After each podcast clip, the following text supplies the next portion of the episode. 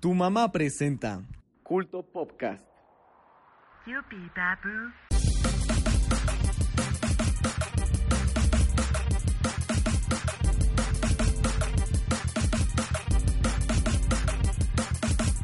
El día de hoy hablaremos de 80 años de Batman, Sony y Microsoft Direct, Akira, Cloak and Dagger, la prehistoria, ahora sí, Apple Event, The Beatles, episodio 1. El nerd no se acuerda de nadie, ni de ti, y mucho más.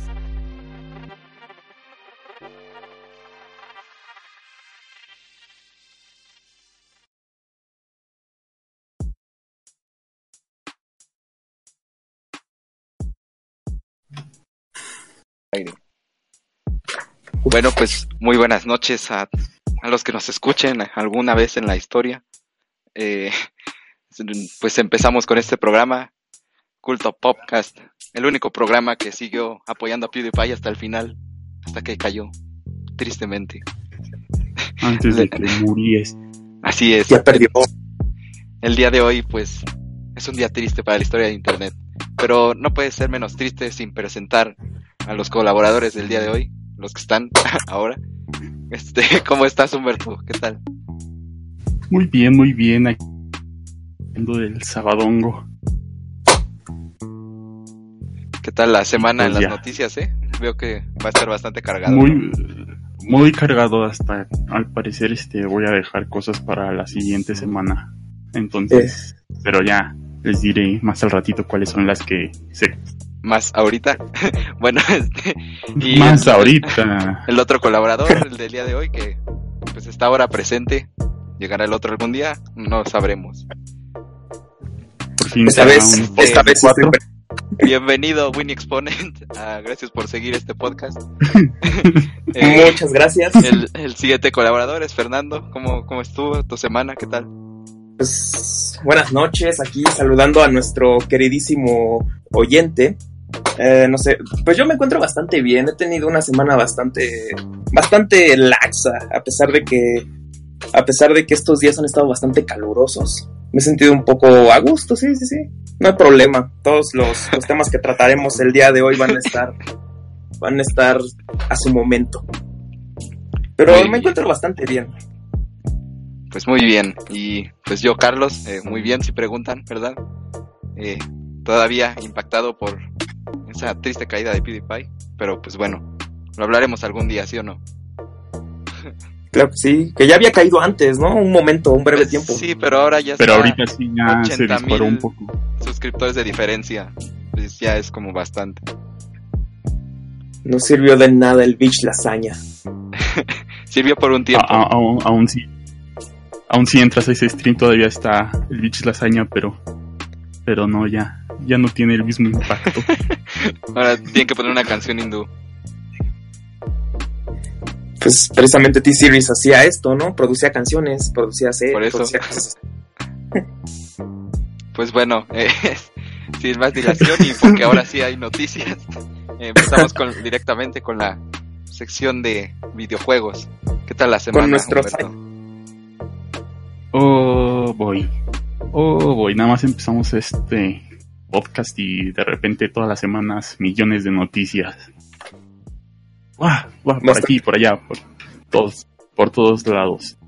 Ah, antes que nada, voy a decir que todas las noticias que están sucediendo y que ya sucedieron acerca del PAX East las vamos a ver la siguiente semana porque, pues, como todavía no termina, este, pues hay que dejar toda la sección del PAX East hasta la siguiente. Entonces, pues ya.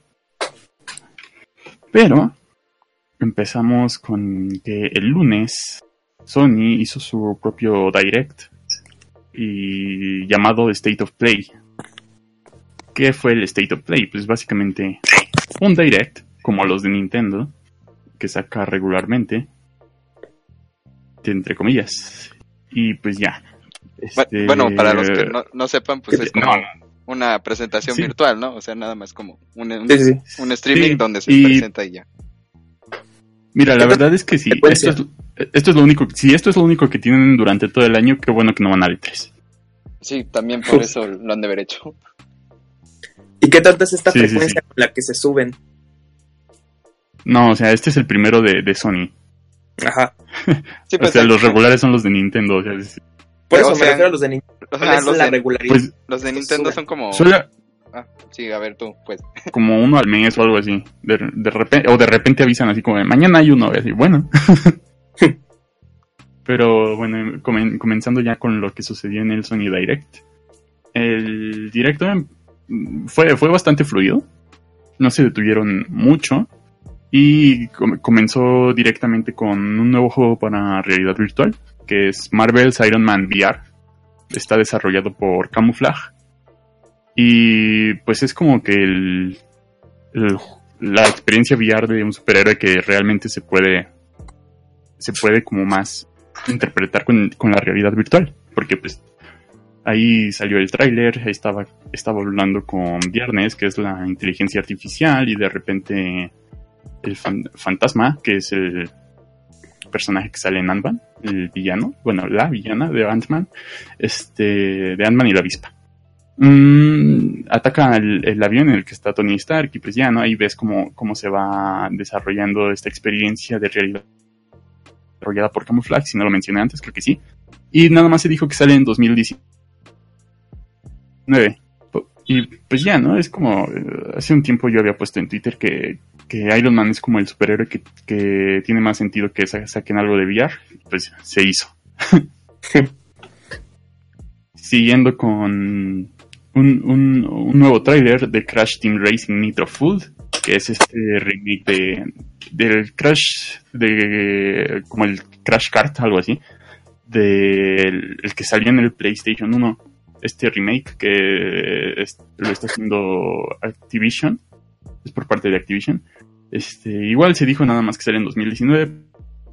Más información, más información este, en, en directos pasados, en eventos pasados y ya se sabía, ¿no? De hecho, lo es que va a tener un modo de, de polígonos bajos. O sea, vas a poder jugar con, con, una, con unos modelos que, se, que simulan ser los del PlayStation 1. Y pues es bastante, se, ve, se ven bastante bien para, para esta nostalgia. ya. Ahora, siguiendo con, con una actualización de un juego, de un juego que, que no es como que haya sido bastante que no haya sido bastante bien recibido cuando salió. Una actualización para No Man's Sky.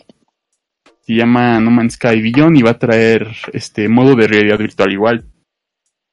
Ya saben, ¿no? No Man's Sky que ha, ha mejorado mucho con respecto a su salida inicial, pero pero ni así se ha redimido Pero no en cuestión de números. Sí, no, no, ahí sí ha estado medio embutido. A mí me interesa, me interesa ya, desde que salió lo del abismo, pues ya, ¿no? Como que sí, sí me entraron las ganas, pero no tengo hardware para poder jugar. Pues es que Qué prácticamente lástima. hicieron el juego que prometieron hasta después que salió y ya. Vieron que fue, le Sí, fue sí, mal. sí. Sí, no, es, es mal, es muy malo hacer eso, ¿no? Como para tus juegos. Prometer algo y al, al final entregar casi nada de lo que prometiste. Pues, pues no. ¿no? Y, y sobre todo, Pero pues pues, esto que, que puedes hacer devoluciones en Steam, pues fue como lo que les afectó de verdad, ¿no? Porque puedes entregar algo mediocre Sí. y cuando no lo puedes devolver, pues ya te quedas con el dinero, pero ahora no. Pues fue prácticamente como que una mala jugada comercial, ¿no? Tomando en cuenta que sí puede devolverse el juego. Sí. Sí, sobre todo porque tan seguro hubo dinero de Sony detrás de esto. Entonces, pues ahí estuvo un poquito como la pérdida por parte de Sony. Porque empezó siendo exclusiva temporal de, PlayStation 4 y PC. Ya después ya se regó a otras consolas. Bueno, al Xbox nada más. Pero... Qué mal, ¿no? Qué mal, qué mal que, que estemos así con este con estos problemas de actualizaciones, pero pues ahí va, ahí va, se ve bien. Continuando este con, con lo que sucedió en el directo, tenemos Ready Set Heroes por Robot Games, por no, Robot Entertainment, que igual se dijo que nada más llega en 2019.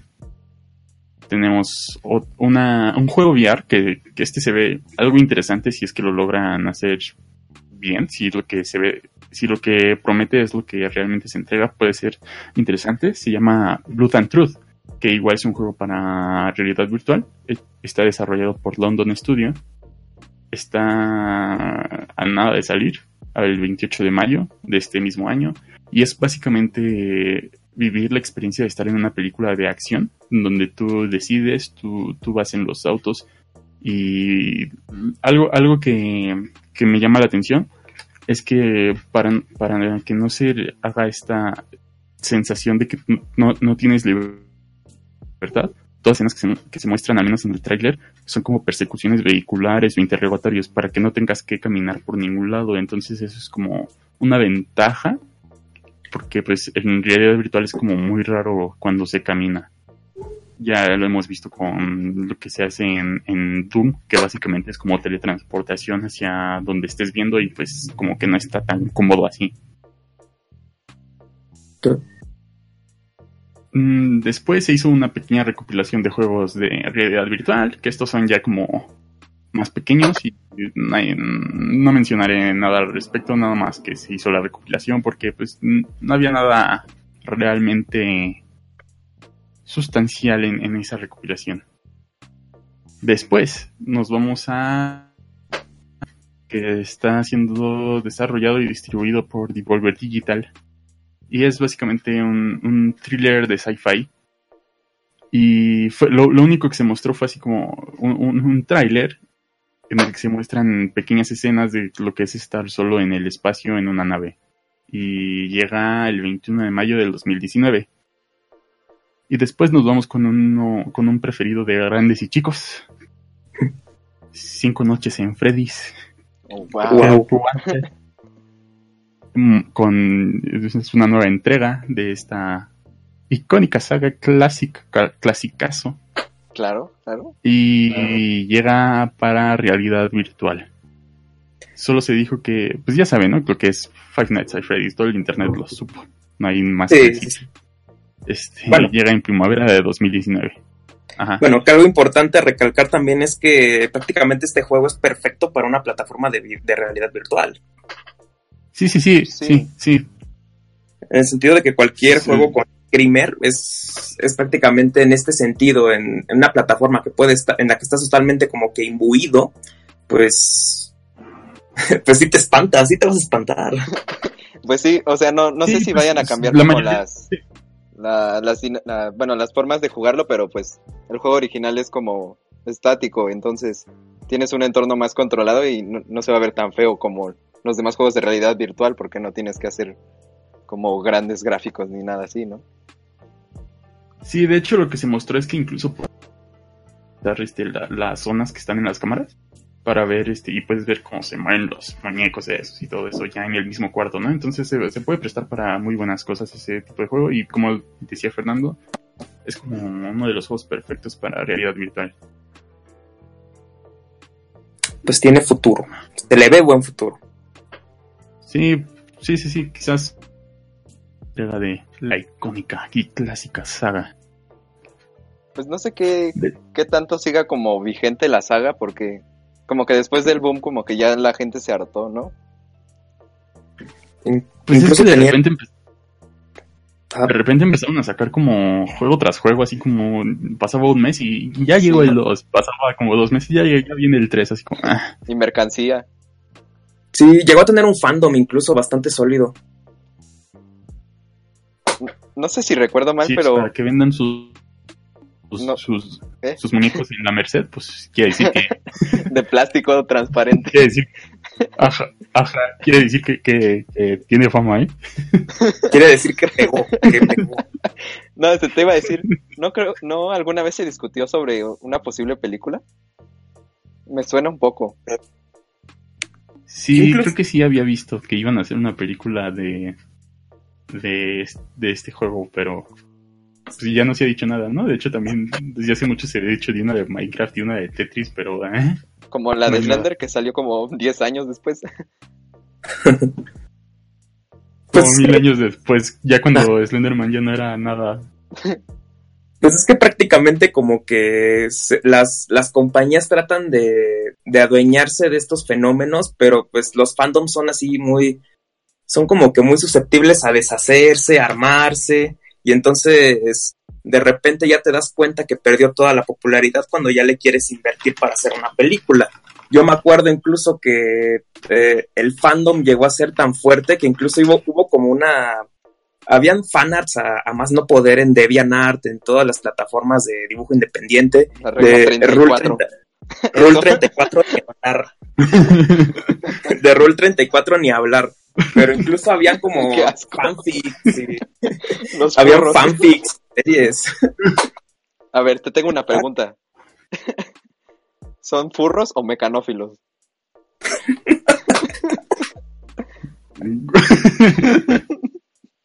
De ambos, es, es este, no, no lo sé. Yo creo que es híbrido, ¿no?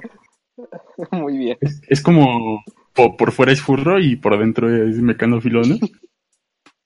Tiene el escape así por atrás. Mecanófilo, gente que le gusta mecano. Ah, ¿qué más, Humberto? Después, Bueno, bueno, ya continuamos porque aún falta un poquito. sí, continuamos, continuamos.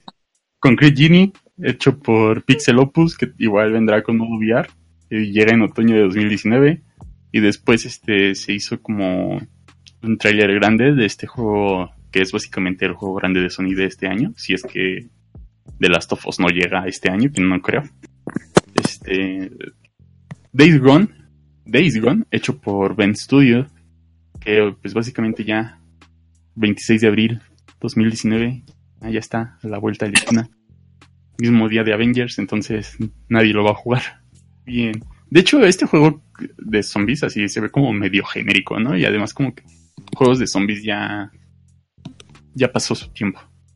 Están como unos cuantos años atrás todo eso. Ya lo dejamos pasar.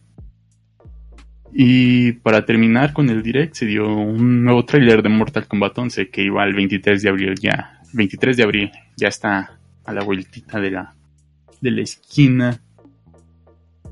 Y pues ya eso con eso terminaron el directo de Sony.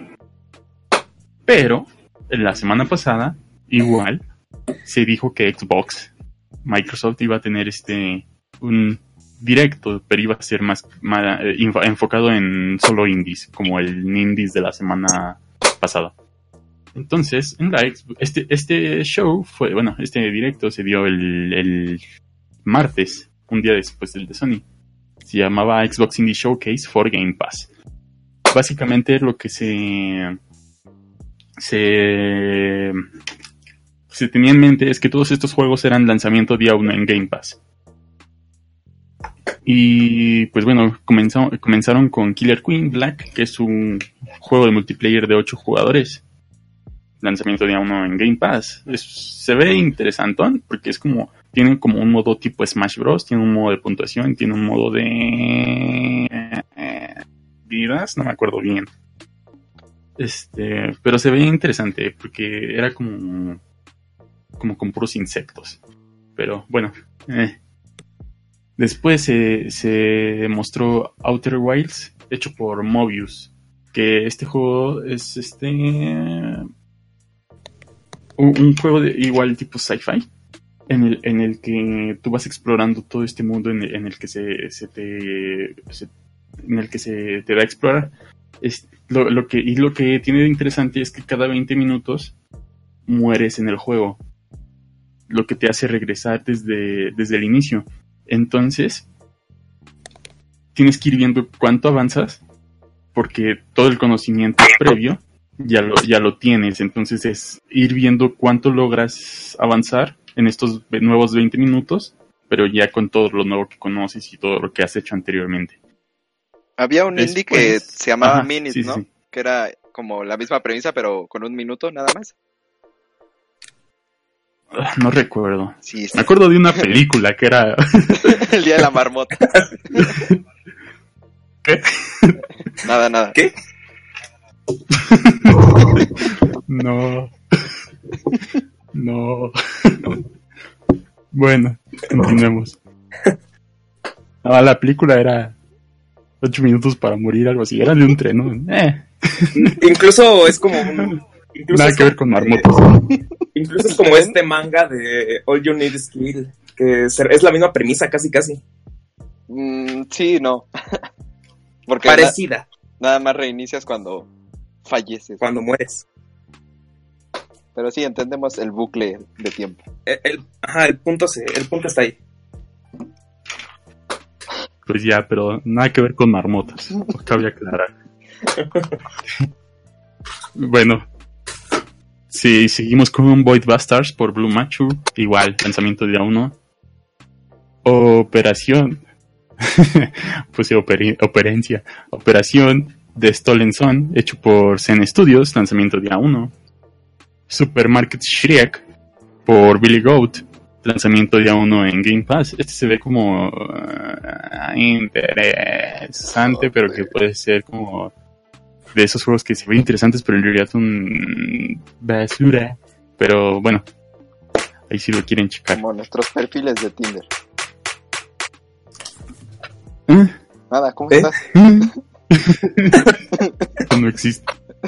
Eh, The Good Life, hecho por White Owls, lanzamiento día 1.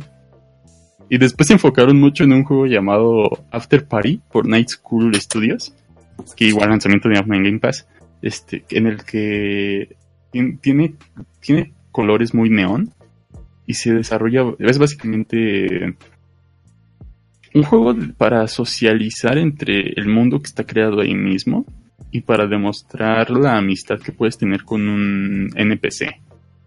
Pero se enfocaron demasiado y aburrió, aburrió. Pues ya lanzamiento de uno en Game Pass. Todos disponibles para probar en el PAX East, del cual hablaremos la siguiente semana. Y terminaron con un juego llamado Blazing Chrome, por, hecho por The Arcade Crew y lanzamiento día 1 en Game Pass. Y pues eso fue el fin del, del Xbox Indie Showcase por, para Game Pass. Y para terminar con esta sección, en la semana salió una noticia importantísima, la más importante de todas. Es que básicamente Monolith Soft, este estudio de desarrollo que hace los Xenoblade Chronicles, está reclutando gente para hacer un nuevo juego de la franquicia más importante de todas, de Legend of Zelda. Ay, ay, ay. Este, ay, ay, ay. Este, Oh. No, no. ah, aquí tengo que decir, bueno, hay que hablar sobre esto, ¿no? La- de lo importante. Monolith Soft, este, bueno, cuando Nintendo estaba haciendo Breath of the Wild, este, recurrieron a Monolith Soft para hacer el, extenso mundo que Breath of the, Wild tiene. Porque al parecer, pero esto, esto fue ya como en los últimos dos o el último año de desarrollo, porque al parecer estaban teniendo problemas al, al hacer este, este, este mundo enorme. Entonces, básicamente lo que se nos está diciendo aquí es que igual sería de mundo abierto con un mundo grande, pero ahora el control tal lo tendría Monolith Soft. No dudo que aún no esté ahí como director, pero pero pues ya es básicamente un juego de Monolith Soft y es este un juego ya grande, ¿no? No es como lo que es ah, Link's Awakening, que es como un juego pequeño o lo que fue o lo que eran los juegos portátiles anteriores de Legend of sino que este sí ya es un juego core de la saga y están buscando gente para desarrollar personajes principales. Eh, que básicamente esto es para las mazmorras. Y Quest Manager, que es para, para la side quest y todo esto, que en, lo personal, estos, do- estos dos últimos aspectos, Breath the Wild se queda un poco corto al respecto, ya que en, el diseño de mazmorras, pues todo es básicamente igual, pero, pero pues tienes muchas herramientas para, para lograr este mm, realizar nue- nue- nuevas soluciones, pero pero en el diseño más que nada estético no, no, es muy repetitivo. Y en el Breath of the Wild tenía todas sus quests básicamente como de, ve y trae esto, ve y encuentra esto, derrota a tal enemigo, derrota a tal enemigo, y así como 92 veces, y pues esperemos que sean buenas quests por, por ahora. Y pues ya con eso terminaría la primera sección. Muy bien, muchas gracias. No, no sé qué quieran decir con Que- respecto. Bueno, ahorita que mencionabas a Breath of the Wild, me, me acuerdo que había visto que ya cumplía dos años, si mal no recuerdo. Sí. Y a dos años en el 3 de marzo. El 3 de marzo. Ya. Cumplió sus dos añotes. Ah, bueno, ahorita que, bueno, hace rato que mencionabas a Devolver Digital, pues también ya confirmó que va otra vez al E3, ¿no? Va a tener su conferencia loca de este año. Sí, sí, sí, está confirmado. Así que, Sus estrellas conferencias de 20 minutos que son rarísimas. ¿tú crees pero- que estén conectadas? ¿Que sean como una historia? Yo creo que sí. Mm, es posible. Si no las conocen, Sí, sí, búsquenlas sí, en estaría- YouTube. estaría- Van a ver que no tiene nada que ver con una como presentación de 20, 25 videojuegos. minutos. Sí. Bastante rara, bastante extraña, pero agradable. Bueno, pues si no hay nada más que agregar, pasamos a la siguiente sección.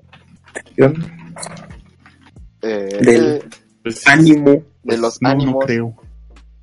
Muy bien, pues esta semana eh, unas pequeñas noticias antes de, de entrar al tema principal. Pues la película Your Name, hace rato estábamos hablando de, de dar saltos en el tiempo, pues la película Your Name, ¿la, ¿la vieron? Aún no lo he visto. Ah, ¿qué pasó? bueno, es la, la- en esto del Animus. no, no, no. No, no, no. Yo planeaba verla este, esta noche precisamente. Ah, pues vela porque la noticia es que acaba de terminar el manga como spin-off, eso como una historia, una reinterpretación de la historia, que pues ya este, para no spoilearles nada más decir que tiene que ver con cambiar de lugar de la, la principal y pues el manga ya, ya acabó como su spin-off, no, no sabemos si se va a hacer como adaptación al ánimo, pero pues ya este, tenemos esta historia este, que es como paralela en otro universo, eh, confirmada. Y también, bueno, siguiente noticia, no sé si conocen a Ai Asuna, bueno, Kizuna Ai, la, esta youtuber virtual. ¿No, ¿No han visto esos videos? Es, la- de. Con el vato que. que es- Einstein. ¿De qué?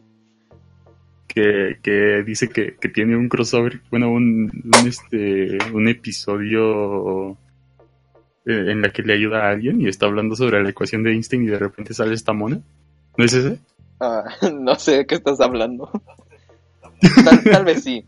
Pero bueno. Sí. sí. Yo, yo sí la conozco, sí. Ah, muy bien, muy bien. Bueno, si no la conocen, es una youtuber virtual que está como generada por computador, computadora. Y tenemos, como, bueno, como cuando, cuando Shrek era youtuber, ¿no? eh, claro. bueno, eh, Aikizuna eh, ya este, está como dando anuncios sobre Cup Noodles, que es como esta marca súper famosa de, como de ramen. Así que ya tenemos como esta influencia de, de una youtuber virtual con, con, este, con aspecto de anime, que me recordó un poco a la, a la noticia de cuando la personaje de, de Final Fantasy, creo que era, que fue modelo del, del Louis Vuitton. No sé si vieron eso.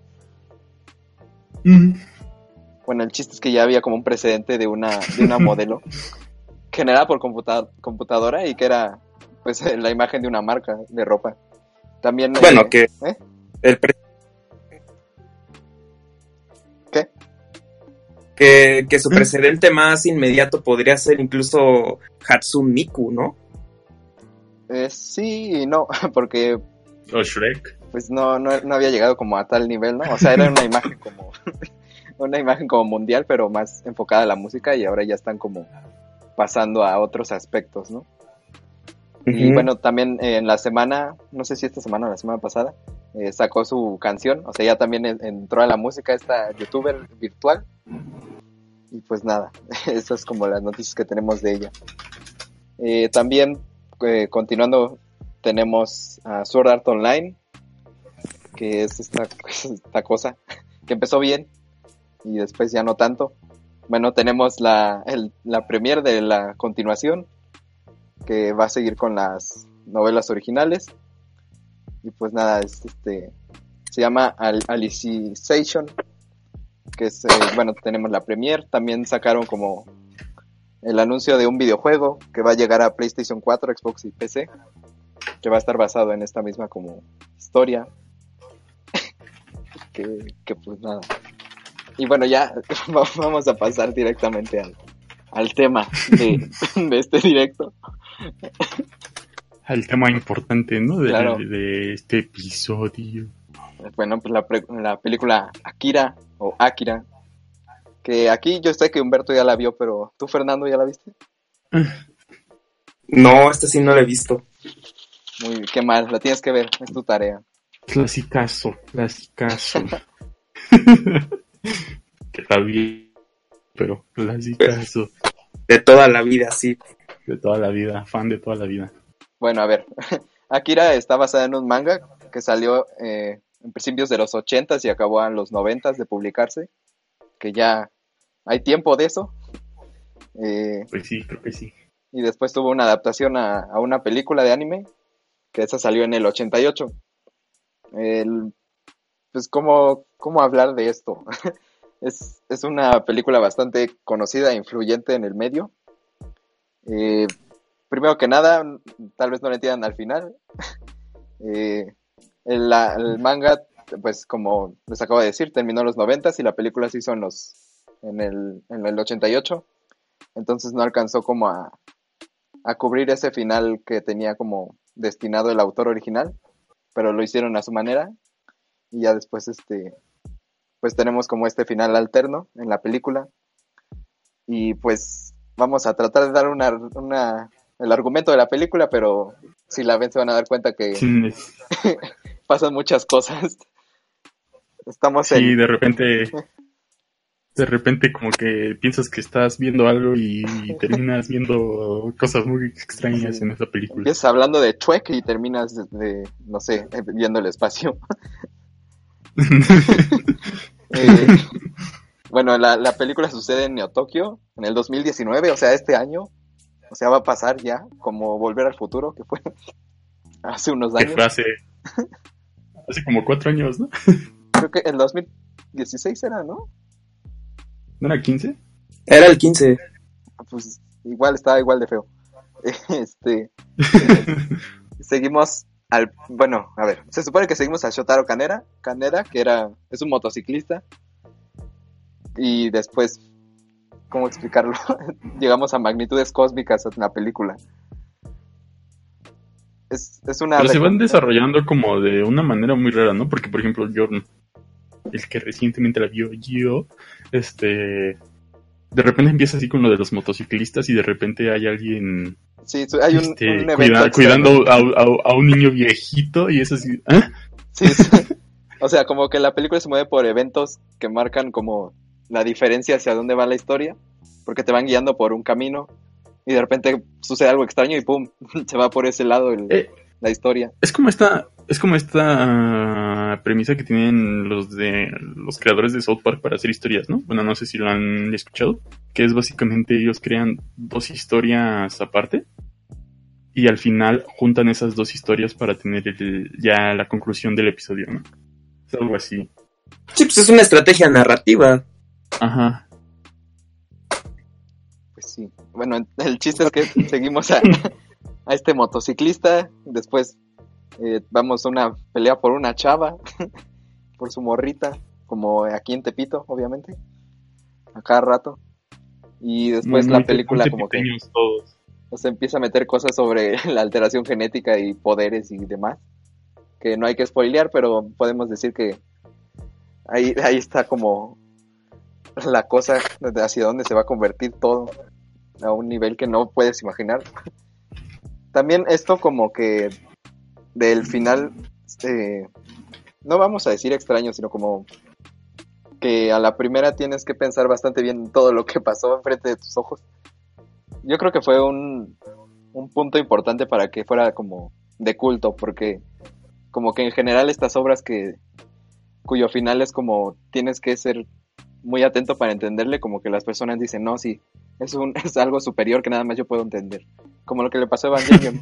No sé si, bueno, En su momento. visto, pero aquí Fernando nos puede hablar. Sí, Como, En su momento, a Batman contra Superman, tenías que ser superior para poder entenderle. Los simbolismos sutiles como Batman enfrente de un vitral de Jesucristo.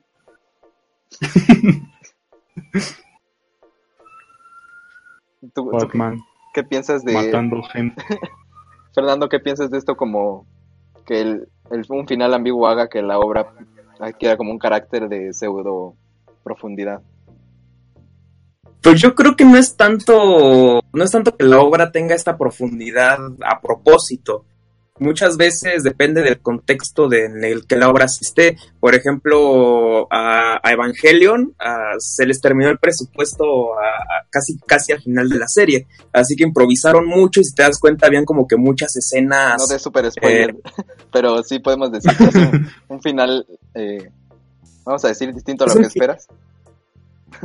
o sea, lo, es un final lo que se acabó el es un presupuesto final- como contexto, pero sí. Ajá, eso no es contexto, pero no les voy a contar el final. Prácticamente, prácticamente te das cuenta que usan recursos de otro tipo para adecuar el final a su conveniencia porque ya no había varo.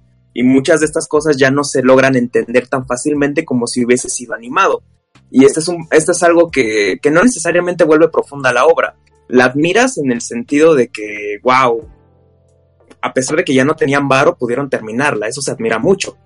Pero también ha sido algo por, por lo que los fandoms se han vuelto como que muy odiosos y han dicho, ay, es que si no lo entiendes debe ser un, un idiota. Obviamente yo veo al Ricky Martin y tengo IQ de más de 100.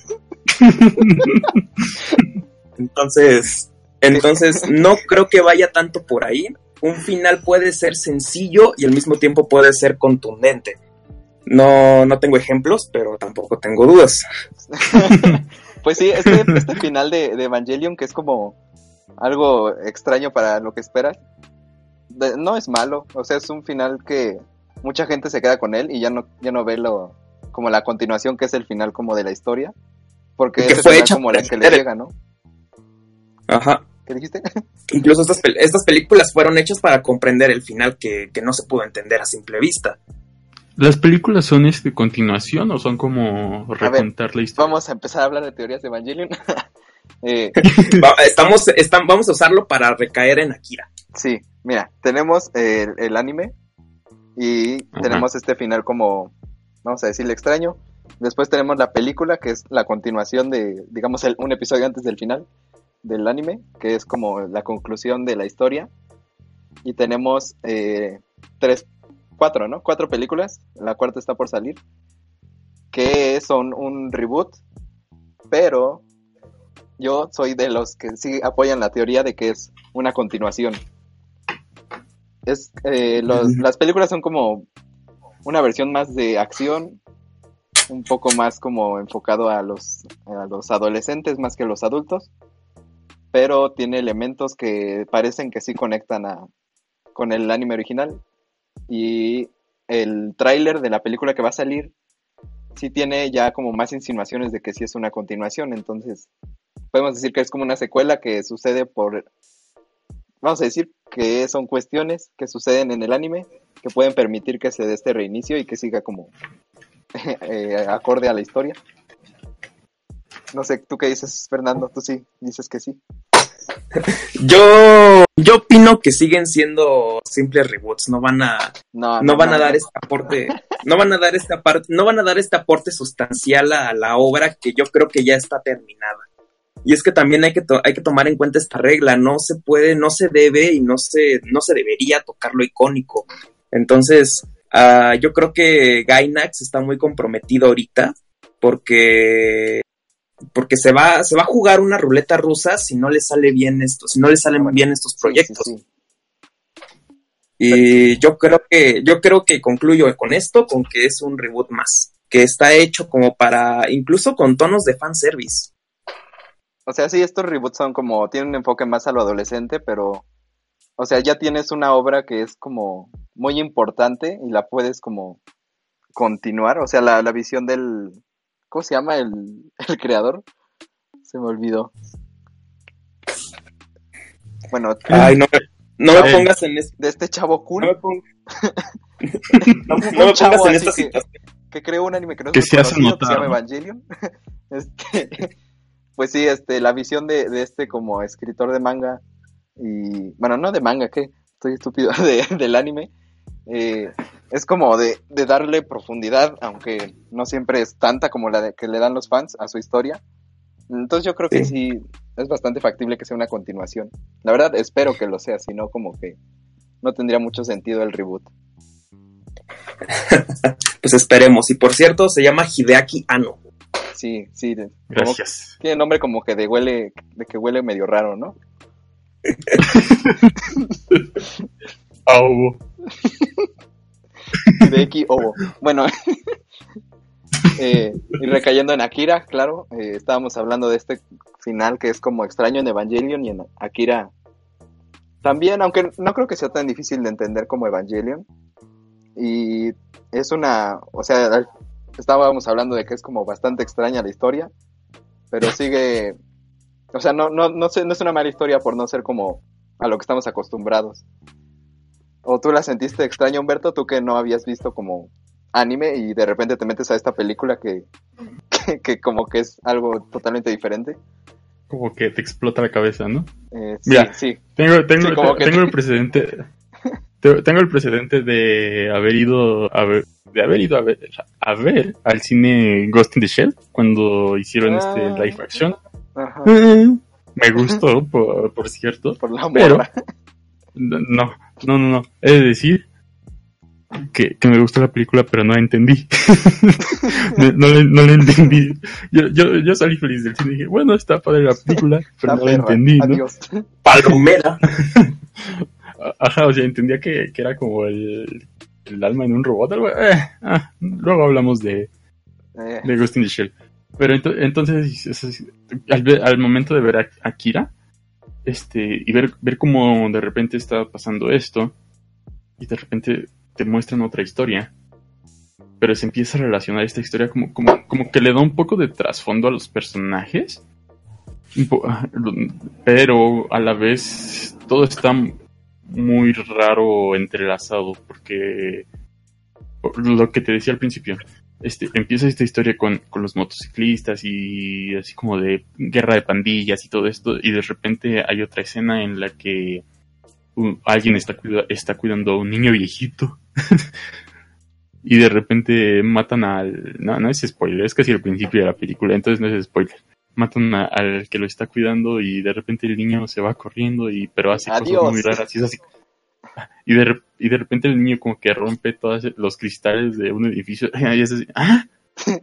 sí, Y, y de repente se empiezan a pasar muchas cosas así extrañas y, y de repente, o sea, empieza, la película empieza medio normal, pero conforme va avanzando empiezan a pasar cosas más raras y cosas más raras y cosas más raras y como que te vas permeando a esas cosas raras. Entonces, al momento del final ya no se siente extraño porque dices, bueno, esto pasa en este en este mundo, en- o sea, no, en el nuestro, sino en el de la película. Este y, y ya, ¿no? Lo, lo, lo asimilas, aunque, aunque quizás sea súper extraño lo que pasa al final.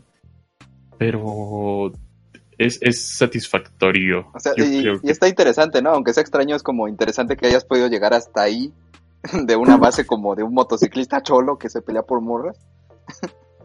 a, ajá, a lo, a lo que es el final, ¿no? Y cómo, cómo evolucionaron todos los personajes. Sí. De hecho, lo, lo, lo interesante es ver toda la evolución de los personajes con- y a, a través de su trasfondo. Pues así es. Entonces tú, digamos, recomiendas esta película desde un punto de vista de alguien no, no otaku, podemos decir.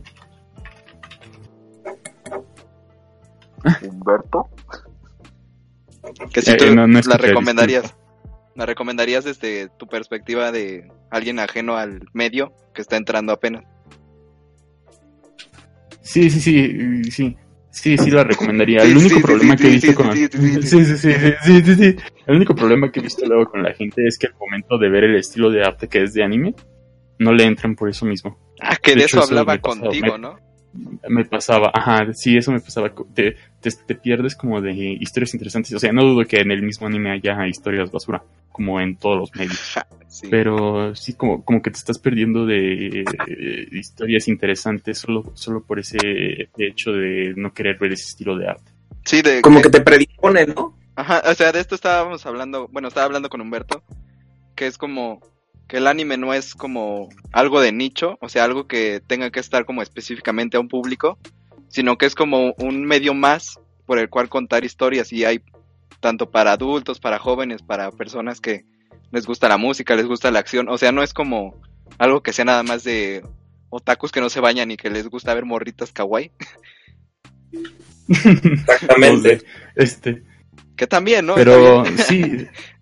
O sea, quizá, quizá igual lo que, lo que importa un poco de, es que, bueno, lo que importa un poco de, este medio es que tiene to- todo el trasfondo japonés y, y por las historias a las que estamos acostumbrados, pero eso es lo que hace que este tipo de animaciones sean diferentes y, y puedas incluso apreciarlas mejor, porque no, no, es común a lo que nosotros Sí. Y que sean, y que sean al mismo tiempo atractivas para el mismo público, ¿no? Sí. bueno, Pues- eh, eh, por ejemplo, para, para ti, Fernando, que no la has visto, yo te la recomiendo y también a los que nos estén escuchando, que vean Akira. Eh, digo, es Así un es, la clásico. pueden encontrar en Netflix. ¿eh? Sí. Por, por algo es un clásico y No hay, no hay, no hay problema. sí, y no, no es algo sobre, sobrevalorado. de la verdad es que sí es una obra interesante y que vale la pena. Entonces, pues ahí está la recomendación de esta semana y el final de esta sección del anime. ¿Algo que añadir o pues pasamos? si quieren, quieren leer los tomos, de hecho ahorita les están reeditando, ah, bueno, creo. sí. pero si los quieren leer, 400 pesos cada tomo. Sí, eso Sí. es el problema. ¿Por, Sí, ¿por sí. quién están editados? ¿Por por Panini? Panini. Pero es, es que es una edición muy gruesa y con portadas duras. Entonces eso sube los precios, los precios pues a lo máximo. Ahorita van en el 4, creo. Ay, no, no, no. Sí, no. Muy, mucho dinero. Pero para que no gasten mucho problema. dinero, pueden, pueden verla en Netflix y ya. Digo, tiene un final distinto, pero la película es bastante buena y es lo que estamos recomendando hoy. Perfecto. Bueno, pues será el fin de esta sección y hablando de historias interesantes, veamos otro tipo de historias. La historia que nos traes en esta sección, Fernando. Pues precisamente vamos a hablar de la historia que no era, que no es historia propiamente, porque pues prácticamente no podemos llamarla así. Vamos a hablar de la prehistoria. Y pues para empezar, ¿qué es la prehistoria? Pues el, el ser humano ha vivido mucho tiempo, eso nos queda claro. Mínimo hay, ha habido, ha habido humanos desde hace como 2 millones, 2.5 millones de años. Y la verdad es que gran parte de este tiempo casi no, no tenemos idea de lo que esta gente ha hecho. Debido a una sencilla razón, estas personas nunca, nunca dejaron vestigios escritos de, de su pasado. Eh, hay que recordar que la historia se estudia a partir de lo escrito, de, del legado escrito. Y cuando la gente no escribía, pues entonces no había historia. A esto, se le, a esto le vamos a llamar prehistoria y pues abarca mucho tiempo. Yo creo que abarca, bueno, no creo, abarca el, Yo creo que sí. el ¿no, carnal? 95%, pues a huevo, abarca el 95% de la historia humana. O sea, de todo lo que las personas han existido. Y la verdad es que han sido mucho tiempo y no tenemos documentación de cómo fue, más que a base de, pues a base de vestigios arqueológicos, de los huesos que se encuentran cuando construyen el metro, Ajá, de... Pausa, pausa. Ama nos, ha- nos ha donado. nos donaron un dólar. Muy bien, muchas gracias por wow, apoyar. muchísimas gracias. Por Muy apoyar bien. Gracias. Gracias. Bueno, ya puedes siento- continuar. es, es- es como. Es la madrina del proyecto. Lo Y- vamos a enmarcar como, lo vamos a enmarcar como Don Cangrejo. El, el, El dólar. dólar. Mi primer dólar. Y Ajá. también, a ver, voy a pronunciar este nombre. XPCDGXY3Y0 nos está siguiendo. Muchas gracias. Pues muchísimas gracias. persona con nombre impronunciable. Te voy a decir Juan de cariño. Muchas gracias, Juan. Podemos continuar. Juanito. No, pues estamos en esto de que nada más nos podemos dar cuenta de este vestigio por, por lo que nos encontramos en la tierrita. Y bueno, pues se divide en dos. Yo creo que se, bueno, la historiografía, bueno, las fuentes lo dividen en dos cosas. Lo dividen en la edad de piedra y la edad de los metales. Y bueno, esta edad de piedra, pues es el tiempo que más ha durado esta, esta cosa de la prehistoria. Podríamos, em- podríamos empezar con un periodo llamado paleolítico, que bueno, el, el ser humano no era como lo entendemos ahora. Eh, habían muchos géneros de, del género Homo, no Homo, que, que estaban en la Tierra. Estaba el Homo erectus, o sea, el, el hombre de la mañana, No, Homo otra vez. no Homo. No, hombre. Hay que ver Estaba, decirlo. estaba el Homo hábil, estaba el, el naciente Homo sapiens. Y todos estos convivían, haz de cuenta que pues podían ser prácticamente seres humanos, pero al mismo tiempo no podríamos decir que fueran pues como seres humanos como ahora lo somos, Homo sapiens sapiens. Y digamos que estamos hablando de gente que empieza a tallar, a piedritas para hacer herramientas. Vivían en las cuevas, pero esto es algo, este es un mito realmente de la historia, de la prehistoria. No vivían en las cuevas, se refugiaban en las cuevas, pero realmente dormían al aire libre. Era algo muy común en estas prácticas y se demuestra porque la, arqueología, los vestigios arqueológicos, muestran que esta gente pues moría y vivía afuera y la cueva simplemente es un mito que inventaron, que se inventó posteriormente. Eh, en este momento se domestica el fuego, que es como que la gran cosa, o sea, no sé si se acuerdan de este capítulo del laboratorio de Dexter, en el cual, en el cual llama, ajá, llama al primer, va, construye una máquina del tiempo y busca al primer científico de la humanidad, y era pues un, un hombre de Neandertal que descubrió el fuego. Prácticamente esa es la importancia de, de esta época. Se crea el fuego y a partir de ahí se pueden hacer un chingo de cosas. Puedes, puedes primero refugiarte en el calor, puedes freír, que- puedes hacer la carne, la puedes asar y cuando la asas, pues la carnita asada, o sea, la primera carnita asada surge aquí. Cuando- Como el taco de Monter- o Monterrey, Monterrey ahí se estaba ya haciendo, ¿no? Es, es la zona. Monterrey hace. literalmente, o sea, hace. Todo esto estamos hablando que es do- 2.5 millones de años Antes Hace. de la carnita y después de la carnita. antes de la carnita asada. Entonces, al poder al poder cocinar esta, esta comida, pues prácticamente el cerebro y todo el cuerpo, el cuerpo de este género homo no homo, empezaba a desarrollarse. Se desarrolla mucho mejor y comienzan a tener mayor habilidad cognitiva, es decir, se vuelven más listos y pueden empezar a darse cuenta que pueden hacer otras cosas para subsistir. Estamos hablando de que eran pueblos cazadores recolectores, es decir, eh, se movían por todos lados y empezaba para pues para encontrar así la frutita, así para cazar a los animales, todo eso. Así que eran nómadas, no, no se quedaban en el mismo lugar siempre, porque o, o, dejaban así la zona libre de hierbas, cosas así, o mataban, al, mataban a todas las especies y ya no había por dónde irse. De hecho, pues no, no sé si se acuerdan, miren, les voy a dar una fuente súper profesional.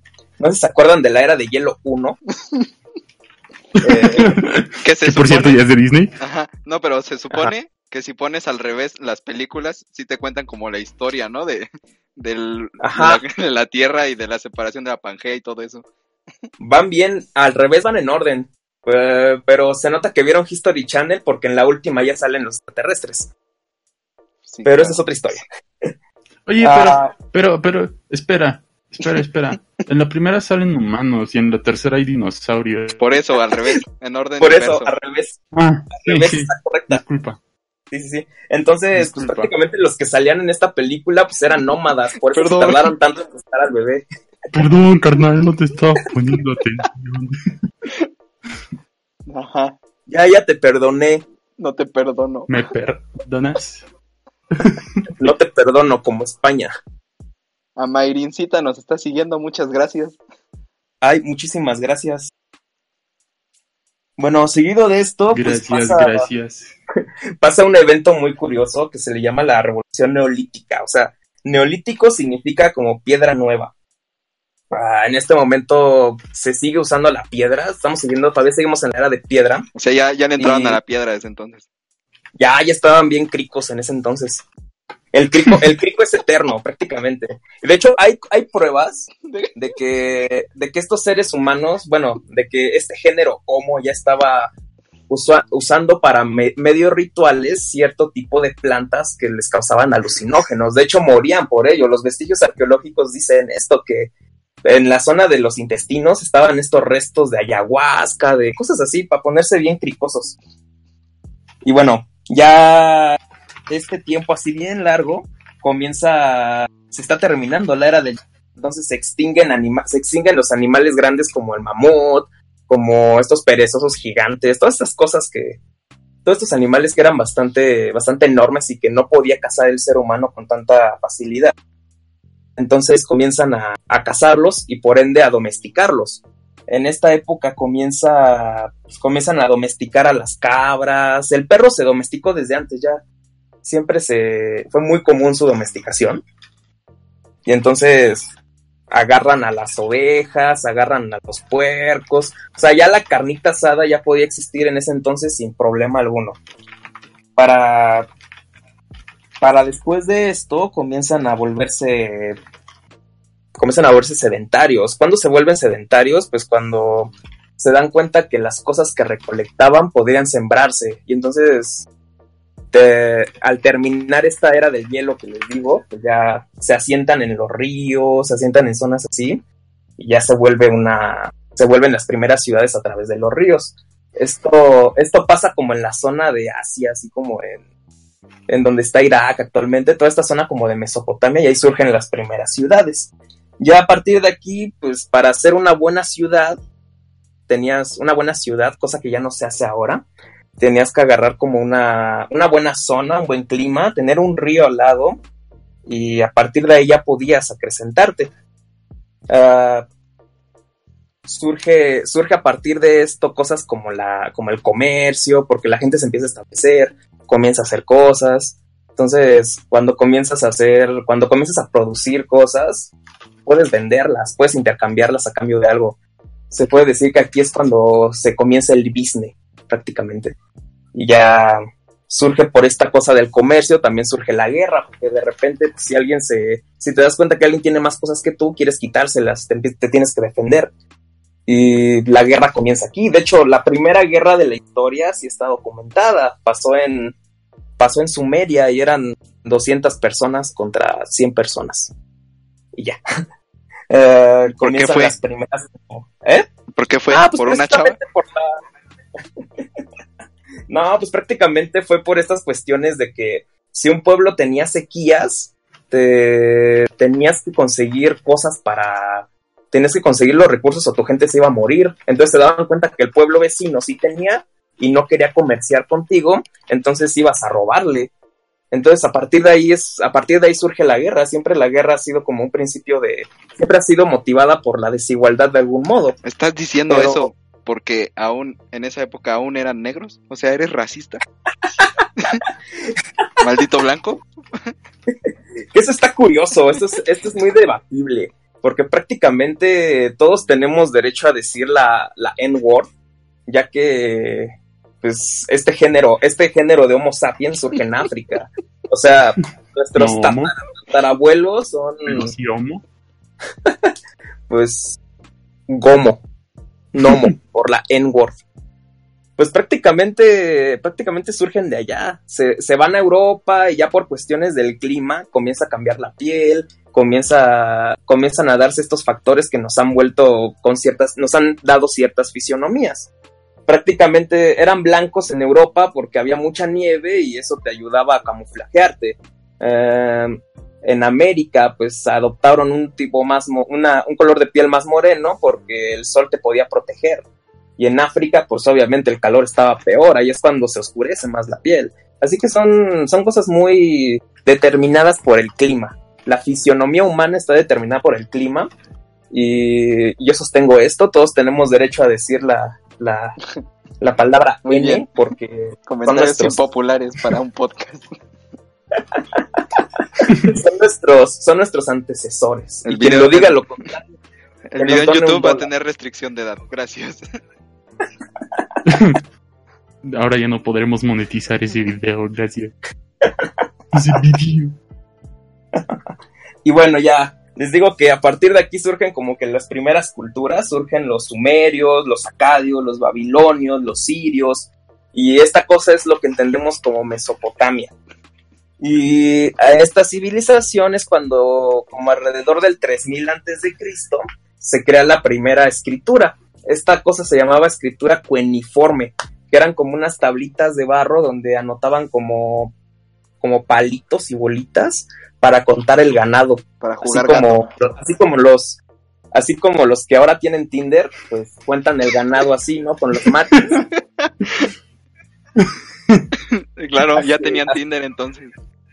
Sí, los, los de Mesopotamia contaban al ganado con estas tablitas uniformes que eran como de, de arcilla y son los vestigios escritos que se tienen. Prácticamente se podría aprender, esto- se, podrían- se pueden aprender estos idiomas, pero pues está muy complicado hacerlo. Eh, ya a partir de aquí ya no podemos llamarle prehistoria a este, este, este proceso humano, porque ya hay vestigios de escritura. Hay literatura, está esta cosa llamada Gilgamesh, que es como el primer poema, la primera literatura. Hay registros de, de cuentas del ganado, o sea, el pre-Tinder. Y ya, ya en, estos, en este entonces comienza a dejarse registro escrito y ya no podemos llamarlo. Y bueno, esto es como la, la lección de la lección o, mi te- o el tema de, de- de historia de esta de este podcast y Que debió haber empezado hace una semana, pero Empezó. pero así pero los no caminos de la historia son inciertos Muy bien. Muchas gracias, señor Fernando. ¿Algo que añadir, Humberto? ¿O pasamos ya a, a vuestra sección? pues, Pues yo, falta- creo que, creo yo creo que ya, ¿eh? Chiste local. Este, bueno, ya pasamos a la sección de tecnología. entonces. Supongo. Ah, claro, claro. ¿Qué, nos, qué pasó esta semana en la tecnología. tecnología, señor Humberto? Esta semana en la tecnología se enfocó demasiado en el evento de Apple. No sé si lo vi con respecto de lo que se mostró en, en este evento. Yo vi lo que se ¿no? anunció nada más. Ok. Si no, pues aquí les va un resumen porque yo igual no estaba, no estaba, en- eh, no lo vi en vivo porque pues había cosas que hacer en la semana. Había que salir a las 5 de la escuela, entonces, pues no. Este, vamos a hacer un, una, un, como resumen al respecto de este evento porque pues tampoco siento que sea tan importante. Eh, bueno, se dio la noticia de que se va a salir Apple News Plus. Va a salir Apple News Plus, que es un servicio de revistas y de periódicos y todo este tipo de contenido en el que no se va a permitir en el que no se va a permitir eh, advertisement track, que es el advertisement track, por si no saben, es básicamente como cuando tú estás viendo una noticia en Google y de repente te empieza a salir, o estás buscando algo en Amazon y de repente te empieza a salir este advertisement eh, acerca de estos mismos acerca de estas noticias eh, y todo esto que es gracias a las cookies que se van recopilando en tu navegador, pero bueno.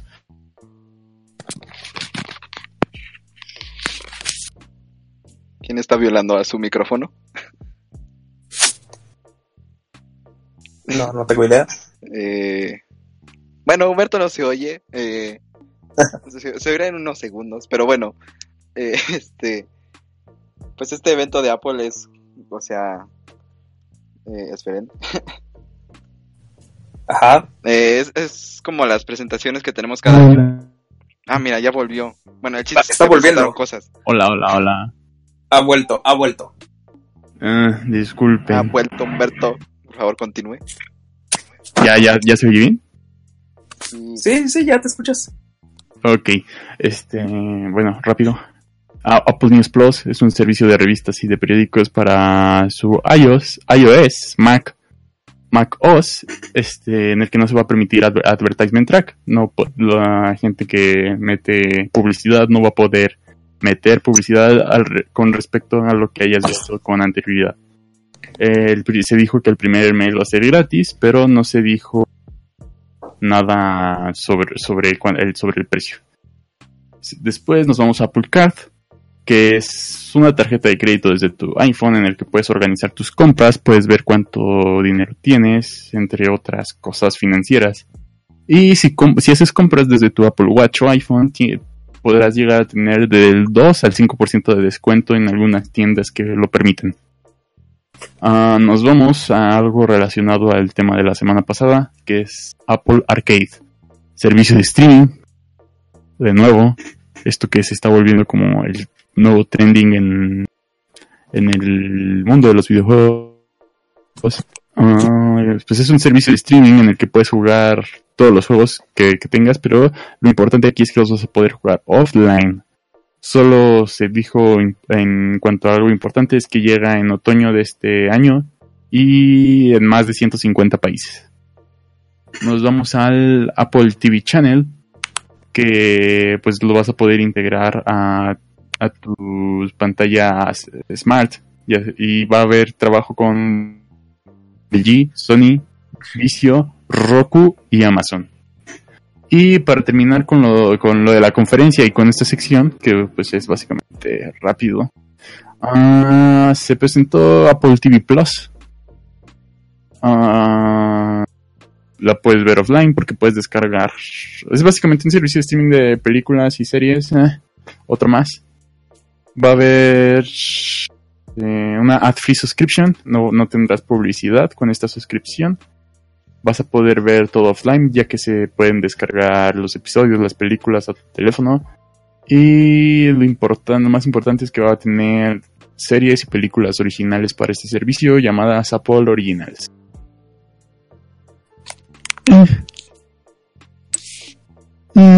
¿Y ya? Y ya. Ah, muy bien. Muy bien, Apple. Demasiado importante todo, claro, porque. Pues sí. Es. Sí, o sea, Tema- el- tema- o sea, ya hay varios servicios de paga, sobre todo del, de esto de streaming y de Apple Pay que ya, ya estaba, ¿no? Pero digo, o sea, el hecho de que, Sí, de que son sea como Apple, nuevas actualizaciones o. Ajá. sí, o sea, el hecho de que sea Apple, pues ya es lo hace importante, aunque ya sea como uno más, pues Apple tiene este poder económico para poder, no sé, tener exclusivas importantes, o sea, sí, es Para como- no ser uno más. exacto, Sí, de hecho, lo que yo siento que es lo más importante de, de este evento es el TV Plus, que es un servicio de streaming de películas más. Pero, bueno, en cuanto a servicios de streaming, no sé si sienten que vaya a haber un punto en el que va a haber demasiados. Y, o sea, yo entiendo, ¿no? Que, que es como, no, para no hacer monopolio de servicios de streaming y, y, pues para tener más opciones, pero creo que eso era lo, padre de Netflix, ¿no? Que tenías, bueno, cuando empezaba, que tenías todo en un solo servicio y no va a explotar. En- Entonces se va a hacer como todo un cagadero de servicios de streaming. No sé cómo lo vean ustedes. Pues es que a fin de cuentas esto va a reducir los niveles de audiencia de muchas cosas que y de muchos productos que pueden ser bastante buenos. Ya que, pues por ejemplo, eh, hay buenas producciones que se están haciendo en varias plataformas de streaming, pero por el hecho de que tienes que pagar por ellas y porque no puedes pagar por todas, se va a reducir el público. Sí, o sea, sobre todo que tenemos canales de, ca- de televisión de paga que tienen su propio servicio de streaming, como HBO, y eso hace que estas producciones que son muy importantes en la televisión estén como reservadas solo a ese servicio. Y no las puedes ver, por ejemplo, en Netflix o en Amazon Prime, donde hay como más audiencia. Entonces ya como... Claro, video. Obviamente, eh, Blim, obviamente recomendamos Blim, 100%, puedes ver tu novelita, Vean, vean- vean la serie de Blue Demon, claro. busca en Los- Metástasis. Los YouTube. Pero, o sea, La sí, Rosa de Guadalupe. sí como que limitas tu público y al mismo tiempo como que saturas un poco la, la oferta, ¿no? De estos servicios. Sobre todo porque ya son demasiados, o sea, y también se viene ya Disney Plus. Entonces, o sea, ahorita a la mente se me viene el Amazon, el Amazon, el de Amazon, no me acuerdo su nombre. Prime Amazon. Eh, Netflix, Claro Video, Blim, este, Hulu, el nuevo de Apple TV, entonces mínimo ahí ya son seis, entonces yo no pienso pagar por más de uno. Y, y hay gente que no, o sea, nadie va va a pagar por todos. No. No, no, no.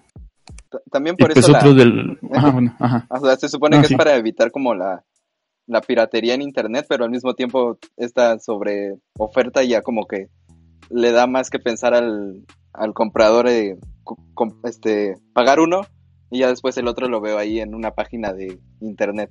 Ajá, exactamente. ajá, sí, sí, es sí. como, es un, es un tiro por la culata, prácticamente. Sí, Hasta Disney tiene ya el suyo, ¿no? Bueno, lo va a ah, tener, mm, lo, vas a, lo va a tener, lo va a tener. Ajá, está Showtime también. Pero bueno, esos son de otro tipo. Ah, yo creo que entonces sí vamos a ver como que una decadencia de, de los ratings. Y yo creo que a futuro incluso puede ser una decadencia en la calidad de las producciones. Porque a falta de público va a ser falta de presupuesto. Entonces se puede ir por ahí esta. Puede ser una posible decadencia de la calidad de las producciones. Debido a que va a estar muy muy como eh, como segregado el público debido a que no todos van a pagar por todo. Sí, sí, sí. Y pues otro, el, segundo tema importante de este evento sería básicamente el Apple Arcade, que es lo del servicio de streaming de videojuegos, que es a lo que está apuntando esta industria la- en los años venideros.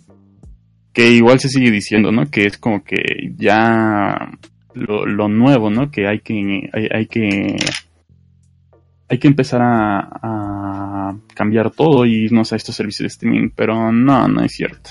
O sea, mu- muchas veces se han dicho estas cosas, como con los controles de movimiento, que era básicamente, pues ya controles de movimiento llegaron ya, adiós controles eh, de botones, este, ya nunca los vamos a volver a usar.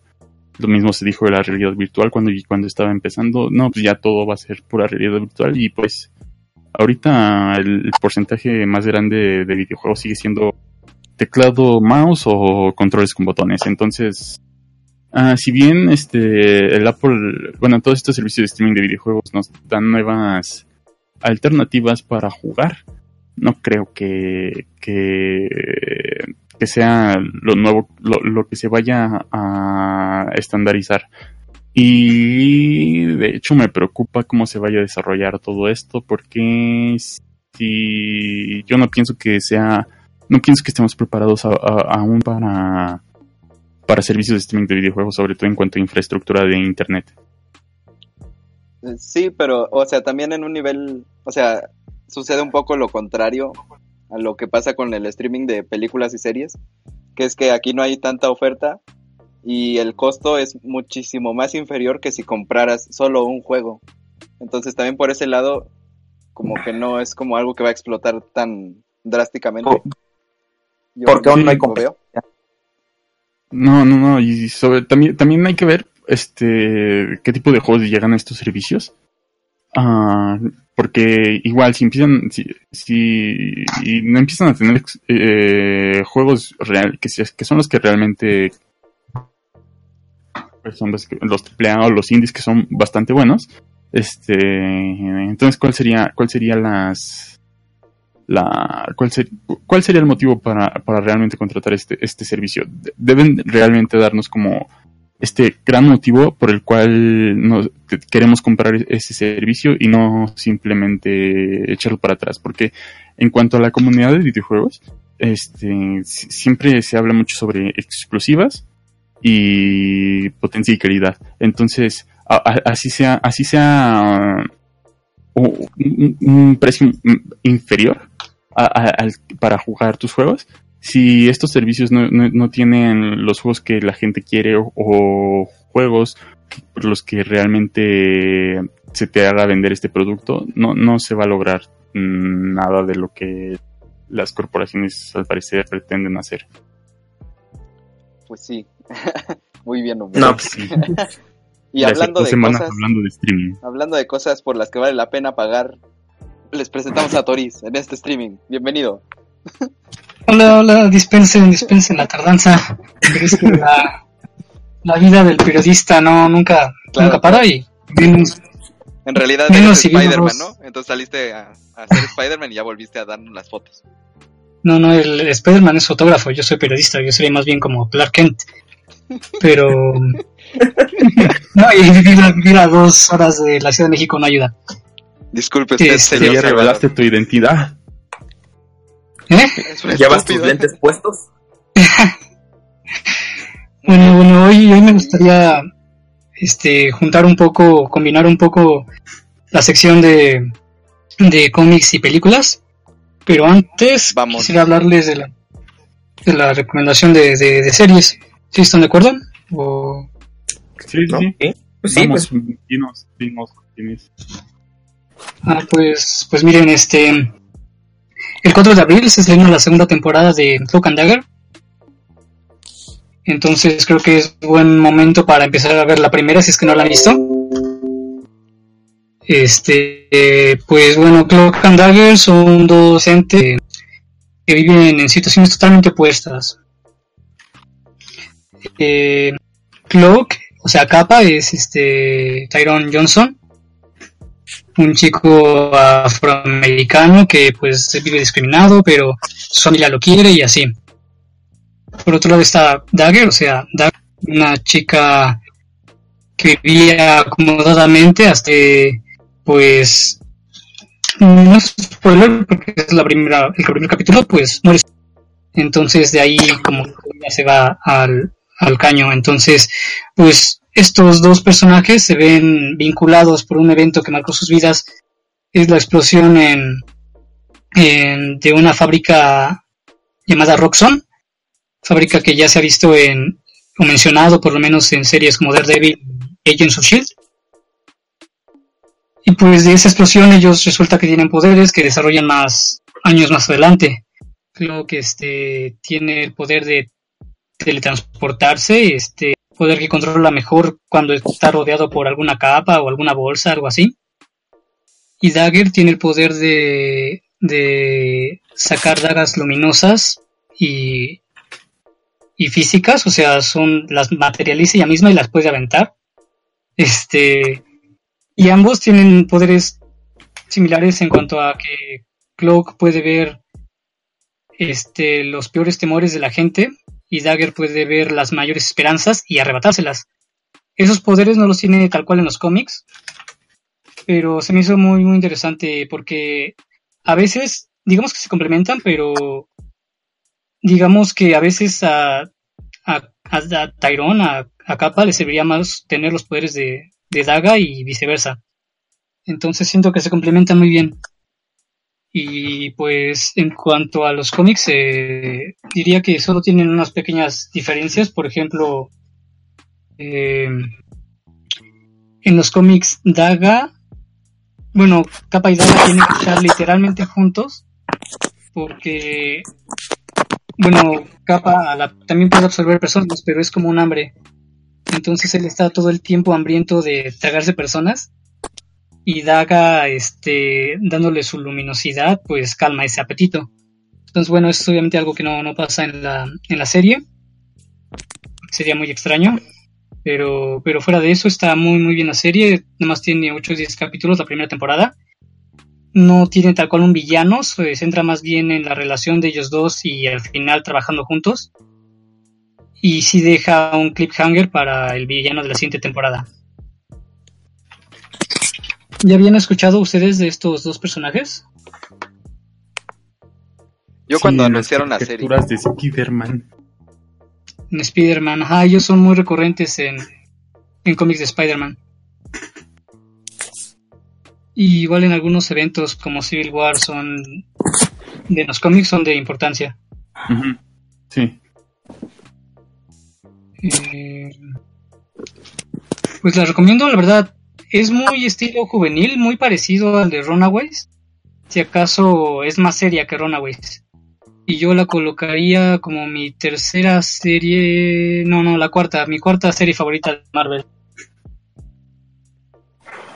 Un día, algún día nos dirás cuáles serán. Esas son palabras mayores. Las series, las series que son primero, segundo y tercer lugar, pero el día de hoy no. Sí, a la cuarta, les digo, tienen poco tiempo antes de ver, la, la- se estrena el 4 de julio la segunda temporada en Hulu. Creo que esa plataforma no está disponible en México, pero pues pueden ver los capítulos en cualquier página de series pirata, ¿no? Este, No, no apoyes de- eso, Tori. Lo de Hulu lo, luego ¿por lo pasan a Netflix. Les, les digo. Ah, sí, sí, sí. De hecho, la primera temporada de Runaways pasó a, Ne- a Netflix exactamente, pero tarda, tarda como un año. Ah, no, entonces sí, piratenlo ya. Sí, Bueno, ya. Háganlo pronto. Si se no van a quieren desmonetizar spoilers. que lo hagan bien. ¿Hay alguna otra sección antes de las de películas? No. No. No, continúa, tú ya fuiste- Continúa, ráyate. va un poco necesitas entonces. tu espacio, podemos dártelo. bueno, pues, muchas gracias. Ahora, pues les voy a hablar de, de Batman. Hoy cumple 80 años Batman. Fue en 1939 cuando salió el primer cómic de Batman en Detective Comics. Comics. Y pues díganme, ¿ustedes saben quién fue el creador de Batman? Perdón, perdón. ¿Ustedes saben, conocen quién fue el creador de Batman? Ah, son dos, ¿no? Es Bob Kane y... y... No me acuerdo. Y el Undertaker. ¿Tú, Carlos, no, no te acuerdas quién fue el creador de Batman?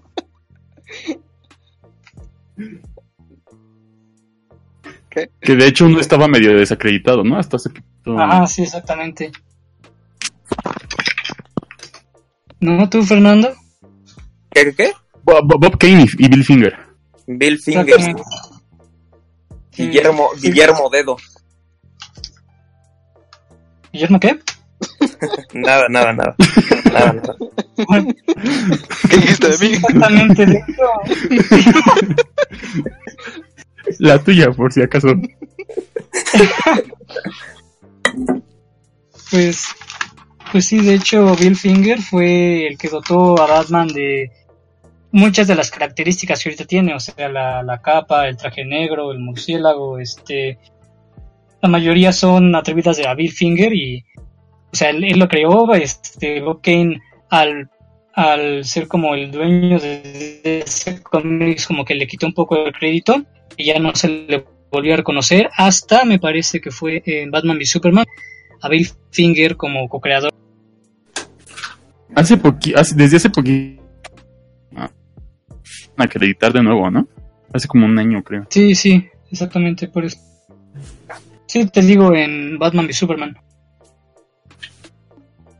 Y pues 80 años, o sea, 8 décadas de, de Batman, un personaje que, que definitivamente ha causado un impacto en la cultura popular, en el género superhéroes, o sea, yo creo tal vez podría ser aún más popular que Superman. pues quizá actualmente pues, sí. Pues primero quería comentarles lo que hizo la UNAM para celebrar los 80. Vamos a comentar nuestros, nuestras adaptaciones favoritas, ya sea en el cómic, en las series, en las películas de, de Batman. Pues, pues hoy la UNAM hizo un, este, una pasarela y un concurso de disfraces villanos de Batman. Hizo en el MOAC, en el este, Museo de Arte Contemporáneo Universitario, Museo Universitario de Arte Contemporáneo. Pues estuvo le- el desfile, los disfraces, la mayoría, o tenían que ser de hecho hechos con, con materiales reciclables, entonces la, la creatividad se podía ver. Este ya subiré las fotos y los videos de los ganadores en la página de Portal Geek ahí para que, para que la chequen. Este y, y un poco con los cómics, este también hubo ahí presentes stand de cómics Este, y les recomiendo que vayan, o sea, esta es- bueno, estos puestos de cómics van a seguir allí en el MOAC hasta el viernes. Este, y van a, bueno, está un puesto de, de Smash, o sea, de la editorial Smash, que es muy buena porque siempre tiene. ¿Perdón? No, nada, continúa. No, no, no Smash. Tiene, tiene descuentos en, en, este, en los precios de portada. O sea, si está en 300 de precio de portada, te lo dejan en 250, 200 y cacho. Y ya también tiene los nuevos este, de estos de Batman, de perdón, de DC Metal. Ya los tiene los nuevos en, en español. Entonces, a buen precio. Entonces yo digo que si pueden vayan a darse una vuelta. Igual ahí en las salas van a estar pasando películas diferentes de, de Batman. Este, mañana va a ser El Caballero de la Noche. Este, y pues ahí chequen la las Yo aquí- publicaciones aquí tengo la programación. este, para relacionadas Por- con, con este festejo que está haciendo. Aquí tengo toda la programación de todo lo que va a haber en la Sí. MAPS y decir tú. ¿La digo o tú la dices? Sí, no, dila, dila. No, ya, ya lo quisiste hacer, pues ya hazlo de una vez, ándale. ok, el día de hoy fue la inauguración. Bueno, lo que ya nos contó nuestro compañero. El 2 de abril, mesa redonda, lo social en el espejo de Batman, un análisis sobre la historia de un icono en transformación. En el auditorio Francisco Gotia, en la Facultad de Arte y Diseño. El 3 de abril, eh, a las 16 horas, un héroe de 80 años, a las 16 y, y media horas, mesa de diálogo, el héroe en el imaginario popular, eh, a las 18 horas, mesas de diálogo, género y superhéroes, la mu- las mujeres en Batman. Eh, este va a ser en el CCU, en el Centro Cultural Universitario, en la sala Carlos Chávez.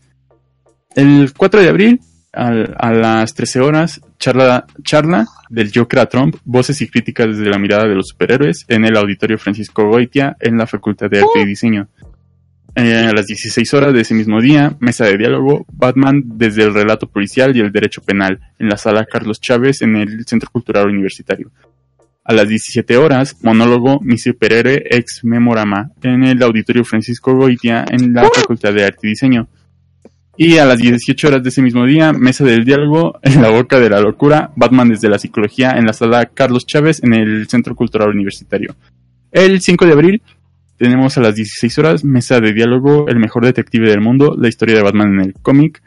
Eh, y en- a las 18 horas, mesa de diálogo, el superhéroe en el cómic. Y lo- ambos en la sala Carlos Chávez, en el CCU. Y en cuanto a la filmoteca, este, van, van a estar pasando mm, Batman, Batman la película, El regreso a la Baticueva, Batman animado saliendo de las sombras, Batman el caballero de la noche, ah, Batman, Batman y Robin. Batman, Batman regresa. Y por parte de TV UNAM va a estar El Murciélago Infernal el primero de abril a las 22 horas. El Murciélago 2 de abril a las 22 horas. Ferato, una sinfonía de horror el 3 de abril a las 22 horas. El vampiro acecha el 4 de abril a las 22 horas. Y un documental de El Murciélago y el Agave el sábado 30 de, de marzo, o sea, ahorita ya casi a las 21.30 horas. Y va a haber una repetición el jueves 4 de abril a las 18.30 horas. Igual en, en TV UNAM, en las vez los superhéroes 1 y 2, el lunes, lunes 1 y martes 2 de abril, el 19 a, a las 19 horas con 30 minutos. Murciélagos aliados del cielo nocturno, el viernes 5 de abril a las 19 horas. Simbiosis, el tequila de los murciélagos con Javier Cruz, viernes 5 de abril, 21 horas. Ah, y como programas especiales, Observatorio Cultural sobre Batman con Daniel Pérez, el 29 de marzo, bueno, fue ayer, entonces ya, ¿para qué? Y Observatorio Cotidiano, Murciélagos, Mm. Tequila y Mezcal con Mirella y más, primero de abril a las 21.30 horas. Por parte de Radio Nam, este va a haber El Hombre Murciélago y una miniserie transmitida en el horario de 17.30 horas con repetición a las 22 y 30 horas del 1 de abril al 5 de abril, dentro de la resistencia modulada. Y eso es todo. Si quieren ver la, la, todo el programa, se pueden meter a www.catedrapacheco.unam.mx o a www.universodeletras.unam.mx. Ah, Cátedra Pacheco, me agrada. Mm. Sí, me, me parece bien que la Universidad Nacional Autónoma de México esté realizando estos eventos para conmemorar a este superhéroe que, les digo ha marcado mucho en la historia del cine, películas, cómics. Entonces me gustaría hablar de cuáles fueron nuestras adaptaciones favoritas del personaje, su mejor Batman, bueno, o algún villano. Eh, ¿Alguno empezar? ¿Necesariamente adaptaciones o personajes en general, aunque vengan del cómic nada más? Sí, a ver, mencionarlo. A ver, A ver. A ver si puede ser.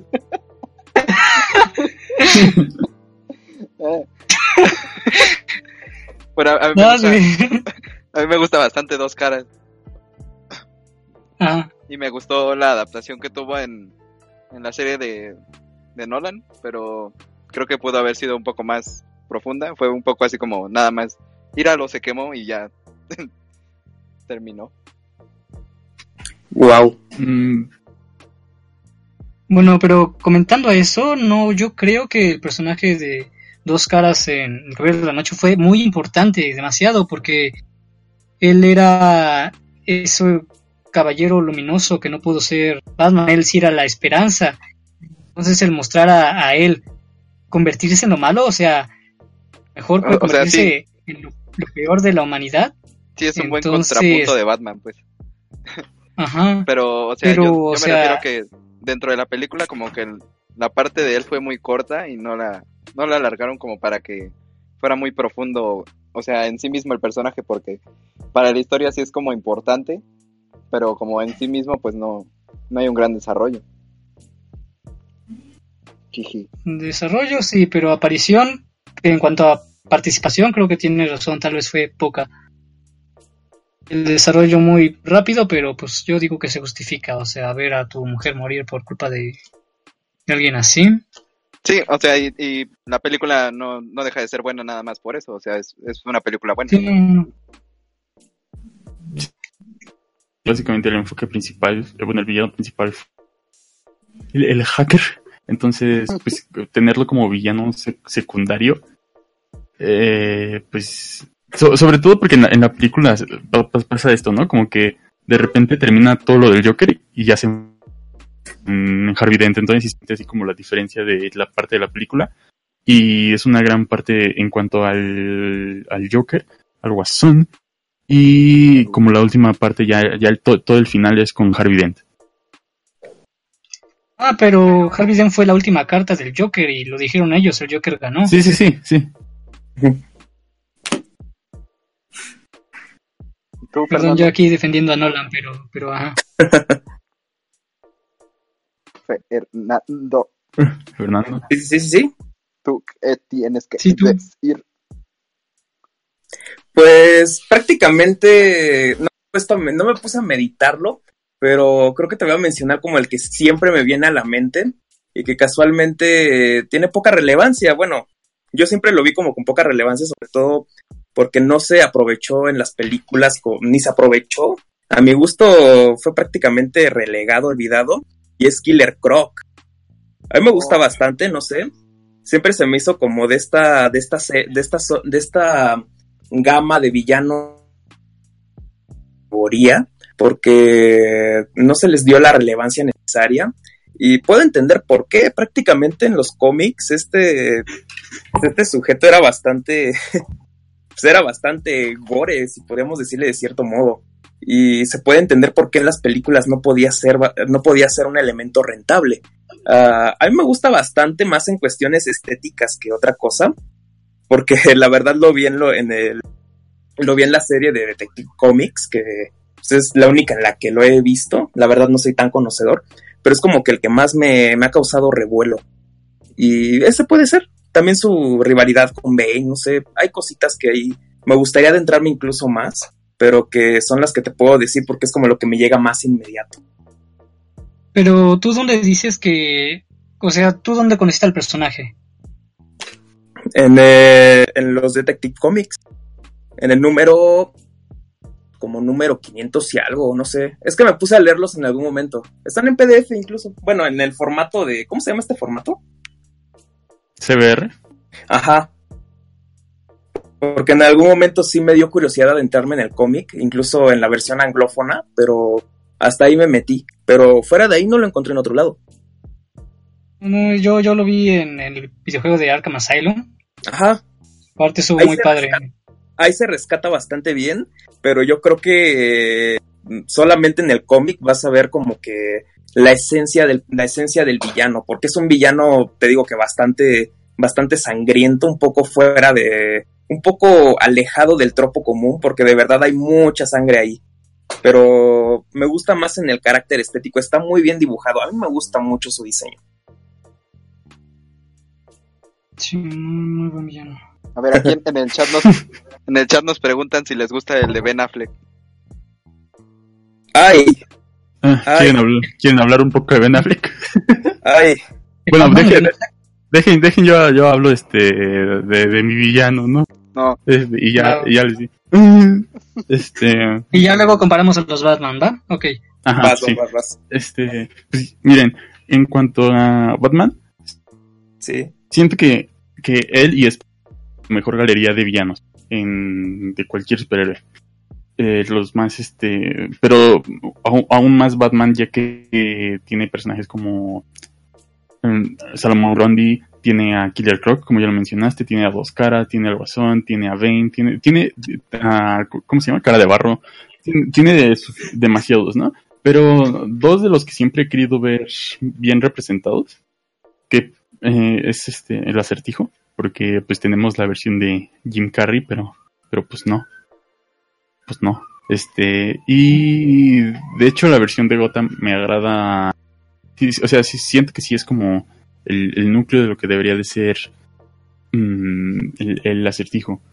Y otro de los que igual me gustaría ver es este Cara Cortada, que es este títere y el titritero, Ah. que de hecho en la en la serie animada de Batman está muy bien representado este personaje. Y pues esos dos serían los personajes que más los, los dos villanos de Batman que más me agradan, que más me agradaría ver en un futuro que se desarrollen mm, en, en todos los medios, no solo en, en los cómics y, animada, y animados, ¿no? Igual que, que...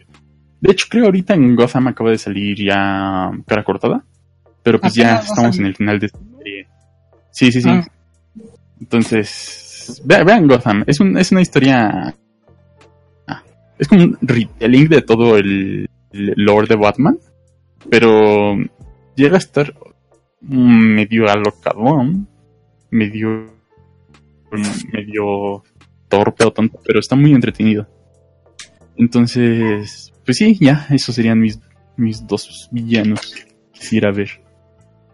Bueno, antes de pasar a lo de Batman, a mí me gustaría comentar igual de Gotham, porque sí, sí la he estado siguiendo, si acaso me he atrasado con los últimos, pero sí la consideraría tal vez de las mejores series de superhéroes, si no sintiera que alterara tanto la historia de Batman, pero bueno, se le pasa.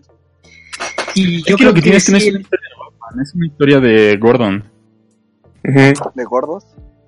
pues al principio sí, pero ya por las últimas dos ya tiene más protagonismo igual este, este Bruce Wayne. y colesterol. Es- y con, con su rivalidad con el Joker antes de ser Batman igual está muy interesante, pero no sé, creo que el personaje que más me gusta de de Gotham es el acertijo, porque su evolución es increíble, o sea, primero empieza a desarrollar dos personalidades y luego ya no sabe qué onda, luego la adopta y luego ya no, es, un personaje increíble, yo creo que es muy muy buen actor el que hace al acertijo en esa serie, él y el pingüino son, son Sí, de hecho, el pingüino y el acertijo son como los que llevan todo el liderazgo en la serie casi, entonces. Ajá, eh, Muy buenos personajes, Gordon, muy buenos Gordon igual está personajes. chido, pero a veces Sí, pero es en- en demasiado cuanto- moral. En cuanto a villanos, en cuanto a villanos, porque básicamente Gotham es la serie de los villanos de Batman, ¿no? Entonces, Sí. este, sí, el acertijo y, y el pingüino son los que más se han des- al principio, entonces son este estos los que han evolucionado mejor. Y ahí tenemos a, ya tenemos a cuatro o tres Jokers en la serie de Gotham, pero todos interpretados por el mismo actor.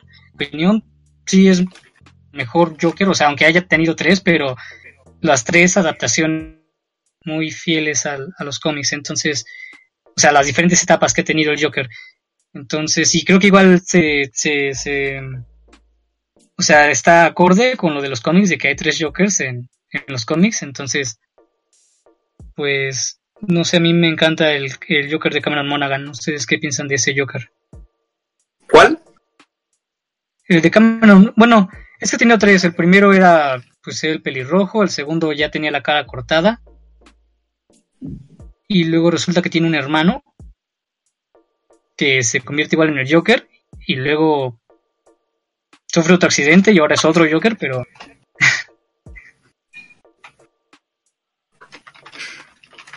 pero tiene o sea, los tres son el mismo el mismo actor. ¿Tú no lo llegaste a ver, Humberto, a él actuando como el Joker?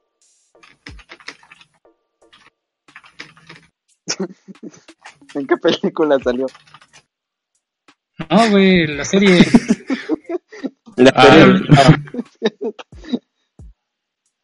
Pues es que es este. es, es como los mejores Jokers, ¿no? De que hay en cuanto a live action. Sí, pero tiene tantas personalidades que ha aparecido. Bueno, ya está a punto de terminar la, la serie, creo que en mayo, no me acuerdo qué día de mayo.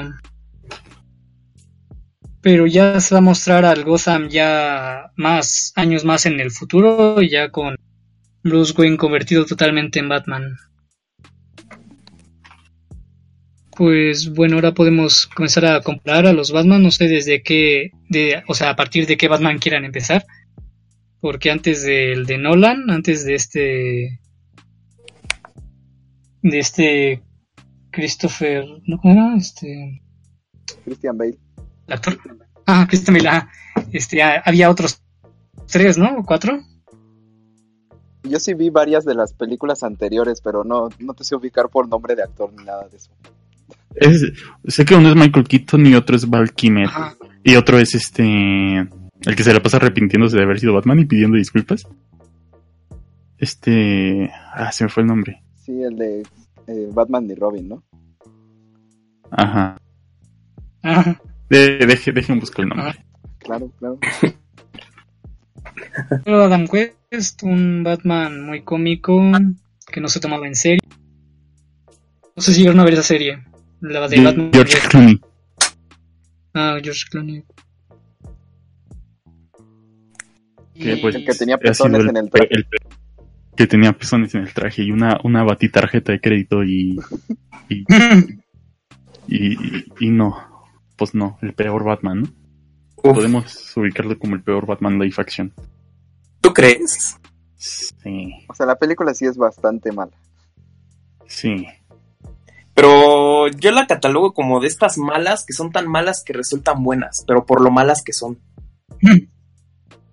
Como Sharknado. El fenómeno Sharknado aplicado totalmente.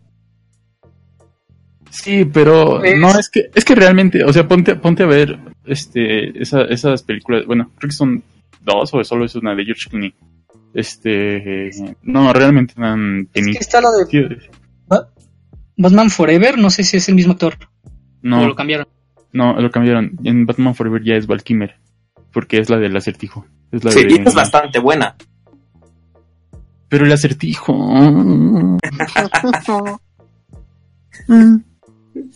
Mira, por, por uno no deben de pagar todos. Pero es, es- pero es el principal villano en esa película. Ay, Él y sí, dos caras. pero- el dos caras el- es bastante bueno. Ay, ¿Sí? Se parece mucho al acertijo, tiene muchas manías del acertijo. Sí, los dos son como iguales. es- eh. No sé, creo que a mí como que el diseño exagerado también se me hace parte como de la esencia de esa película, así que eh, no, no podría quejarme de él porque a fin de cuentas como que sería muy raro que no fueran así. Sí, o sea, mu- muchos cómics, si te pones a leer cómics de antes, vas a encontrarte con muchas cosas medio tontas, o que ahorita ya es así, si, si, si fueran actuales serían así como, ¿por qué está pasando esto? Entonces, creo que es parte de, de su tiempo igual. Exactamente. Y el de Batman y Robin tiene a Mr. Freeze por este Schwarzenegger. Ujú. y a Poison Ivy. ¿Y quién más estaba? Era Bane. ¿no? Bane. Bane. No me acuerdo. Pero bueno, en cuanto a Batman, a Batmanes, Bat- Batmans. Batmanan, Bat- Batman, Bat Batmanos, hombres. hombres. Oh, Ah. no. Eh, bueno, querían que el primero que querían que habláramos era Ben Affleck, ¿no? El más reciente. Sí, el último Mm, hasta el de- hasta el reinicio de Mark Reeves. Pues, Pues- pues, pues, pues, yo, digo que- yo digo que está bien. Yo digo que está, Está bonito. estaba, estaba bien, estaba bonito, estaba... Pues a mí al inicio no me gustaba su su logo, su su logo del murciélago todo gordo. O sea, en general su traje se hacía muy gordo, pero Se te hacía gorda.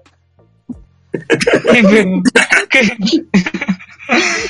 pero, pues viéndolo, de hecho yo fui fui a la alfombra roja que hubo aquí en México de Batman y Superman. Y ahí vi ahí a, a Ben Affleck acá todo chido y hablando en español. Todo Este, bonito. Entonces, mm, Ahí siento también que se te hizo gorda. cuando apareció Gal Gadot. Pero no siento que sus escenas de pelea son sí mejores, incluso mejores que las de que las de este Christian Bale. Christian Bale daba solo codazos. Ve las películas, solo da codazos. Es que es de Monterrey y es codo. Mal chiste. Perdón.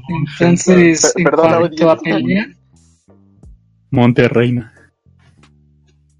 cuanto a pelea sí yo creo que se la rifaba más que los Sí. otros. Pues Tal es que vez. como que a los otros les costaba trabajo moverse con el traje. Pues sí. Es que si lo revisas también estaban bien aparatosos. Sí, sí, sí. Y pues tal vez un poco inexpresivo, pero creo que así es Bruce Wayne en general, ¿no? Inexpresivo, yo creo. Sí lo logra capturar bastante bien, si nos, si hablamos de la expresividad. Y pues ahora tenemos esto de que de que el director Zack Snyder reveló cómo iba, cómo él tenía la idea de hacer Justice League. Pues que nunca se llevó por, ah, por, por esto de que Warner no confiaba tanto en su visión, de que bueno, los de todo, o sea, todo lo de Batman y Superman era puente directo para lo de Justice League. Básicamente sí iba a ser un Injustice, un Superman malvado, porque porque Thanos, porque Thanos, porque este, Thanos no cosechó bien el maíz. porque Darkseid este asesinó a Lois Lane. Y pues de de allí este de hecho o sea técnicamente o sea hubiera si lo hubiera hecho Snyder hubiera hecho primero esto de que el villano gana en la primera parte. Pero supongo que en su momento lo vieron muy arriesgado. Este pero bueno sí era muy pronto demasiado pronto para hacer algo así en el universo de DC ¿no creen? Sí. Totalmente. ¿Qué otro Batman está? El de, el de Christian Bale. Pues sus Pues lo que películas. es que, es que esa trilogía es como la trilogía perfecta de Batman, ¿no? Sí, muy realista, muy interesante y muy... Pues sí, pegado a la realidad y los Muy villanos. bonita. los- Sí, tiene su propio estilo en cuanto a Batman. Sí, Pero cuando piensas en un Batman con la Liga de la Justicia, no piensas en ese Batman. Sí, no. No, y ahora vamos a tener en el próximo año el de Mark Reeves. Todavía no se ha anunciado un casting, pero. Pero se dice que buscan uno joven. ¿Serás tú? Tú podrías ser el nuevo Batman. Ah, tal vez, no sé, estoy ocupado, no sé. O le decías a la audiencia. O le dices. Eh, Era para ti, pero pues también para la audiencia. Ustedes podrían ser el nuevo Batman. Yo podría ser el nuevo Batman. Todos somos Batman.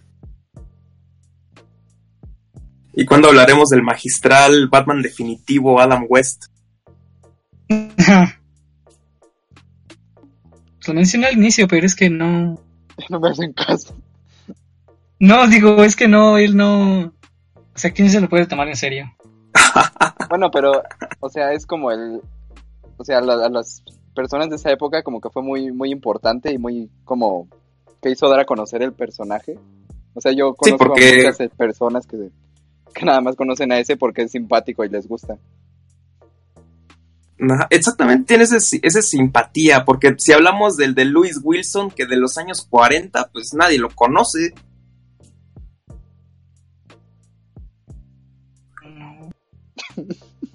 No, no me suena. ¿Qué, ¿Igual era de televisión o qué? Pues, o sea, fue la primera adaptación que salió, o sea, estamos hablando de los años 40. Y era un serial cinematográfico como de 15 capítulos. Haz de cuenta que antes, antes así eran como el antecedente de las series, era así. Se llamaban seriales cinematográficos y los ibas a ver al cine. No. Está curioso, busca, bueno, está, es, es curioso. Se Con llama leche. Louis Will. Ah,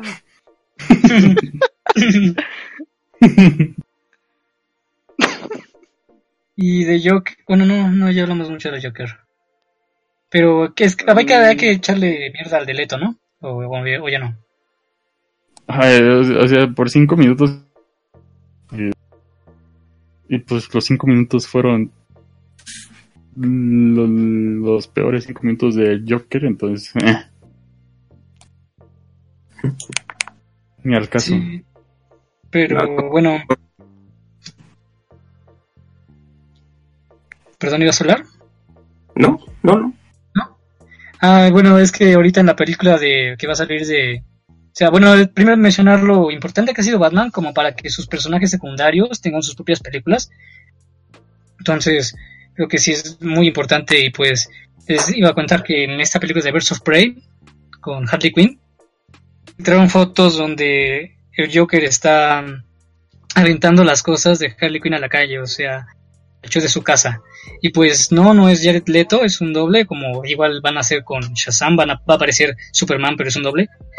Este, pues así para justificar que esté, que, pues, qué pasó después de lo de Suicide Squad, ¿no? Entonces, Que realmente a mí no me importa ya. No, pero la van a hacer. Y creo que igual va a estar confirmada para el reboot de Suicide Squad de, de James Gunn. Pues hay que ver cómo se va con el tiempo re- desarrollando. Bueno,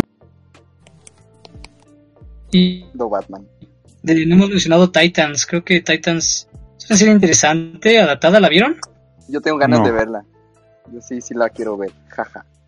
Sí, Pero al parecer una- se está haciendo como su, pro- su nuevo su universo dentro de esa serie. Y al parecer le está yendo bien, ¿no? Sí, sí, Con- pues. también sí, con pues, la patrulla, con la Doom Patrol. Ajá. La Pom Patrol. Pero después se me hizo una serie muy rara. La, la, la, la, la historia, la narrativa se me hace muy inusual en una serie de superhéroes. ¿Se te Pero no, no deja de ser padre. Y... ¿Qué? No, güey. Aunque fue criticada por esto de, de la Starfire, como que, pues como que se las arregló un poco. Mira, ya dilo, ya está desmonetizado el video. No, no lo digas. Y sí, o sea, ¿te saca un poco del personaje o la verdad no importa tanto?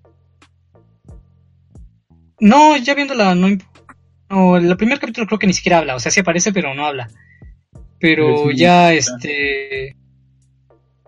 Sí, tiene actitudes de Starfire. Lo que a mí no me gusta de la serie es la diferencia de edades.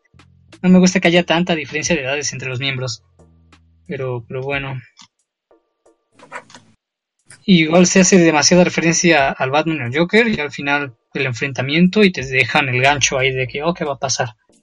Pero sí, deberían de verla Cuando haya tiempo. con el tiempo. Pues ya, ya sería todo en cuanto a la acción. ¿Algo que quieran agregar de, de Batman? Disfruten todo lo que está viendo al respecto de los 80 años de Batman. ¿En- ¿Cómo en qué número van? O sea, salió el Mila este, hace poco, ¿no? Pero... no Pero es si como ya- de otra. Es como de las nuevas series, ¿no? No es, no es como que Ajá. sea el mismo Batman de, de hace 80 años. Bueno, o sea, sí, pero es el, el... O sea, en Detective Comics fue donde nació, ¿no? Sí. En el 20 en el... perdón, perdón. En el 27. Y no, no sé si siguieron regular esa, esa serie de Detective Comics. Pero sí, y por los reinicios, o sea, con lo de los nuevos 52, Flashpoint, este, Crisis en Tierras Infinitas, pues sí, ya ha habido varios reinicios de Batman en los cómics. Y pues hasta incluso el Rebirth. Ah, el Rebirth, sí. Más actual. Y esto de los Batman oscuros está muy padre. Pues bueno, terminemos ya la sección de. Mi Batman es negro. Este, bueno, muy bien. Gracias por, por el conocimiento del día de hoy, señor Toris, y por haber llegado. Este, Sí, Bueno. es una proeza que, que tú sí pudiste lograr. este, bueno, este, podemos seguir con la sección de música. Eh, en esta ocasión vamos a traer el primer episodio de la historia de los Beatles. Eh, lo vamos a estar revisando cada cierto tiempo, no siempre, porque sé que no a todos les gusta, jaja. Pero bueno, Saludos. saludos. eh, de todas formas, dónennos. Eh, bueno, este, en este primer episodio va a ser como una introducción algo corta, también por el, cuestiones de tiempo. Pero vamos a ver como la historia cronológica de los Beatles y qué, qué más eh, cosa de inicio que los primeros años de los Beatles. Eh, vamos a hablar individualmente de cada uno antes de que se formaran incluso los Beatles. Eh, rápidamente para que no se aburran, ¿verdad? Este, John Lennon. ¿qué? ¿Qué No, dijiste? prosigue. ¿Qué dijiste de mi madre? Este, John Lennon, que pues nació durante la Segunda Guerra Mundial y pues fue hijo de Julia Lennon, que él, pues Julia Lennon tenía a su hermana que le, le decían de cariño Mimi y pues dejaron a Lennon con Mimi y ya Julia se fue a hacer otra familia, pero Julia siempre tuvo como este contacto con John Lennon y John Lennon pues eh, se desarrolló ahí con Mimi. Mimi era una señora que era un poco estricta y no lo dejaba como, como ser este chico rockero que tenían todo, que querían ser todos en los 50 Recordemos que en los 50 la figura de Elvis Presley fue como bastante influyente en, en todo el mundo. De hecho fue influyente en, en los cuatro miembros de los Beatles. Fue como ese, o sea, como que cada uno de los miembros de los Beatles vio a, a Elvis Presley y como que dijeron, ah, yo quiero ser como ese vato, así que baila bien chido y bien sabroso. Y entonces, pues, eh, en este caso, John Lennon, pues, eh, quiso tocar la guitarra. Su madre le, o sea, Julia, le enseñó a tocar la guitarra porque ella tocaba el, el banjo. Y entonces, pues. ¿eh? Prosigue. ¿Qué dijiste de mí? Este, bueno, entonces eh, su, su madre Julia le enseñó, a pesar de que ya no vivía con ella, pues la sigue viendo. Y pues eh, John Lennon formó una, un, un grupo de, bueno, estuvo en varios, pero ya formó uno que se llamaba The Quarrymen, que es como el, el previo a todos los Beatles. Y pues este, vamos a saltar un poquito adelante que no, no es mucho después, eh, la madre de John Lennon muere eh, atropellada y esto como que lo afectó porque justo estaba por despegar su carrera y pues pierde a su madre John Lennon, que es un, un hecho que lo afectó mucho. También pues no contaba con su figura paterna y entonces pues él, este, entonces, eh, o sea, su padre era marinero y lo dejó por un tiempo y después volvió y se lo quiso Porque llevar. se, se, se, fue a la Mari Marimar. Sí, se fue, se fue a ver a la Mari Marimar. Y pues ya. Ah, como este, el papá de Kiko. de sí, de, de para ver el siguiente era Paul McCartney. Este, fue eh, que eh, que eh, Paul McCartney eh, pues igual eh, o sea tenía una vida bastante común eh, su padre era músico tenía un grupo de jazz y al principio Paul McCartney era trompetista pero él también quería cantar y entonces pidió que le cambiaran la trompeta por una guitarra. Y entonces eh, por qué lo pidió porque vio a Elvis Presley que podía cantar y tocar al mismo tiempo. Y entonces eh, un día fue a un vamos a decir a una como como una kermés en, en- de, San Pa- de San Pedro en la iglesia de San Pedro allá en Woolston donde estaba tocando The Quarrymen o sea el grupo de John Lennon. Y ahí este después del concierto los presentaron. Y pues ahí se formó como esta esta dupla tan tan creativa y productiva que va a ser como muy influyente. Y bueno ellos empezaron a, a tocar juntos. Y después eh, pues tenemos a George Harrison que era compañero igual de Paul McCartney en su escuela y Paul McCartney introdujo a George Harrison y pues él, o sea, John Lennon al principio como no sabía bien si meterlo o no porque él él tenía 15 años cuando lo presentaron. Paul McCartney y Lennon tenían 17 y 18. Entonces pues ya era como muy pequeño. Él es el, eh, George Harrison es el ma- con menor edad. Y se murió antes que, el- que los otros dos. Pero bueno, este... Y, y ya pues lo introdujeron. En ese tiempo también pues ya estaba Pete Best. Que es este Beatle que fue el primer baterista y después lo, lo corrieron porque no les caía tan bien. Y, Oye, yo tengo una duda. ajá, Ah, bueno, yo no supe muy bien qué onda con Pete Best, pero ah, había visto de lo poco que he revisado que se quejaban, se quejaban mucho de que era más guapo que los otros tres. O sea- Entonces él era como que, o sea, que él era como que el que aca- acaparaba más atención y eso era malo para, para un futuro comercial, ¿no? o sea, sí, antes- a O es un mito más. o sea, de tiempo después de esto empezaron a tocar en la caverna, y ahí es donde como Ajá. que empezaron a jalar gente, y entonces sí, él era bastante popular con las chicas, pero, o sea, la razón que dio Paul McCartney tiempo después, ya en un, creo que era una entrevista o un documental, eh, era que no se sentían como cómodos con él, que era un poco impuntual, y como que a veces no podían como crear teniéndolo él en la batería porque era como muy extraño. Entonces no se sentían cómodos con él. Y de hecho lo que hicieron eh, no fue como decirle que ya no iba a estar, sino que mandaron nada más a, a su representante a decirle que ya no querían que estuviera con él. Entonces como que de cierta manera y también les caía un poco mal. O sea, era como esta- Uy, Sí, sí, era, o sea, aparte de que les caía mal porque pues atraía muchas mujeres más que a ellos, más que ellos, perdón. eh, también era como esta imposibilidad de crear música con él.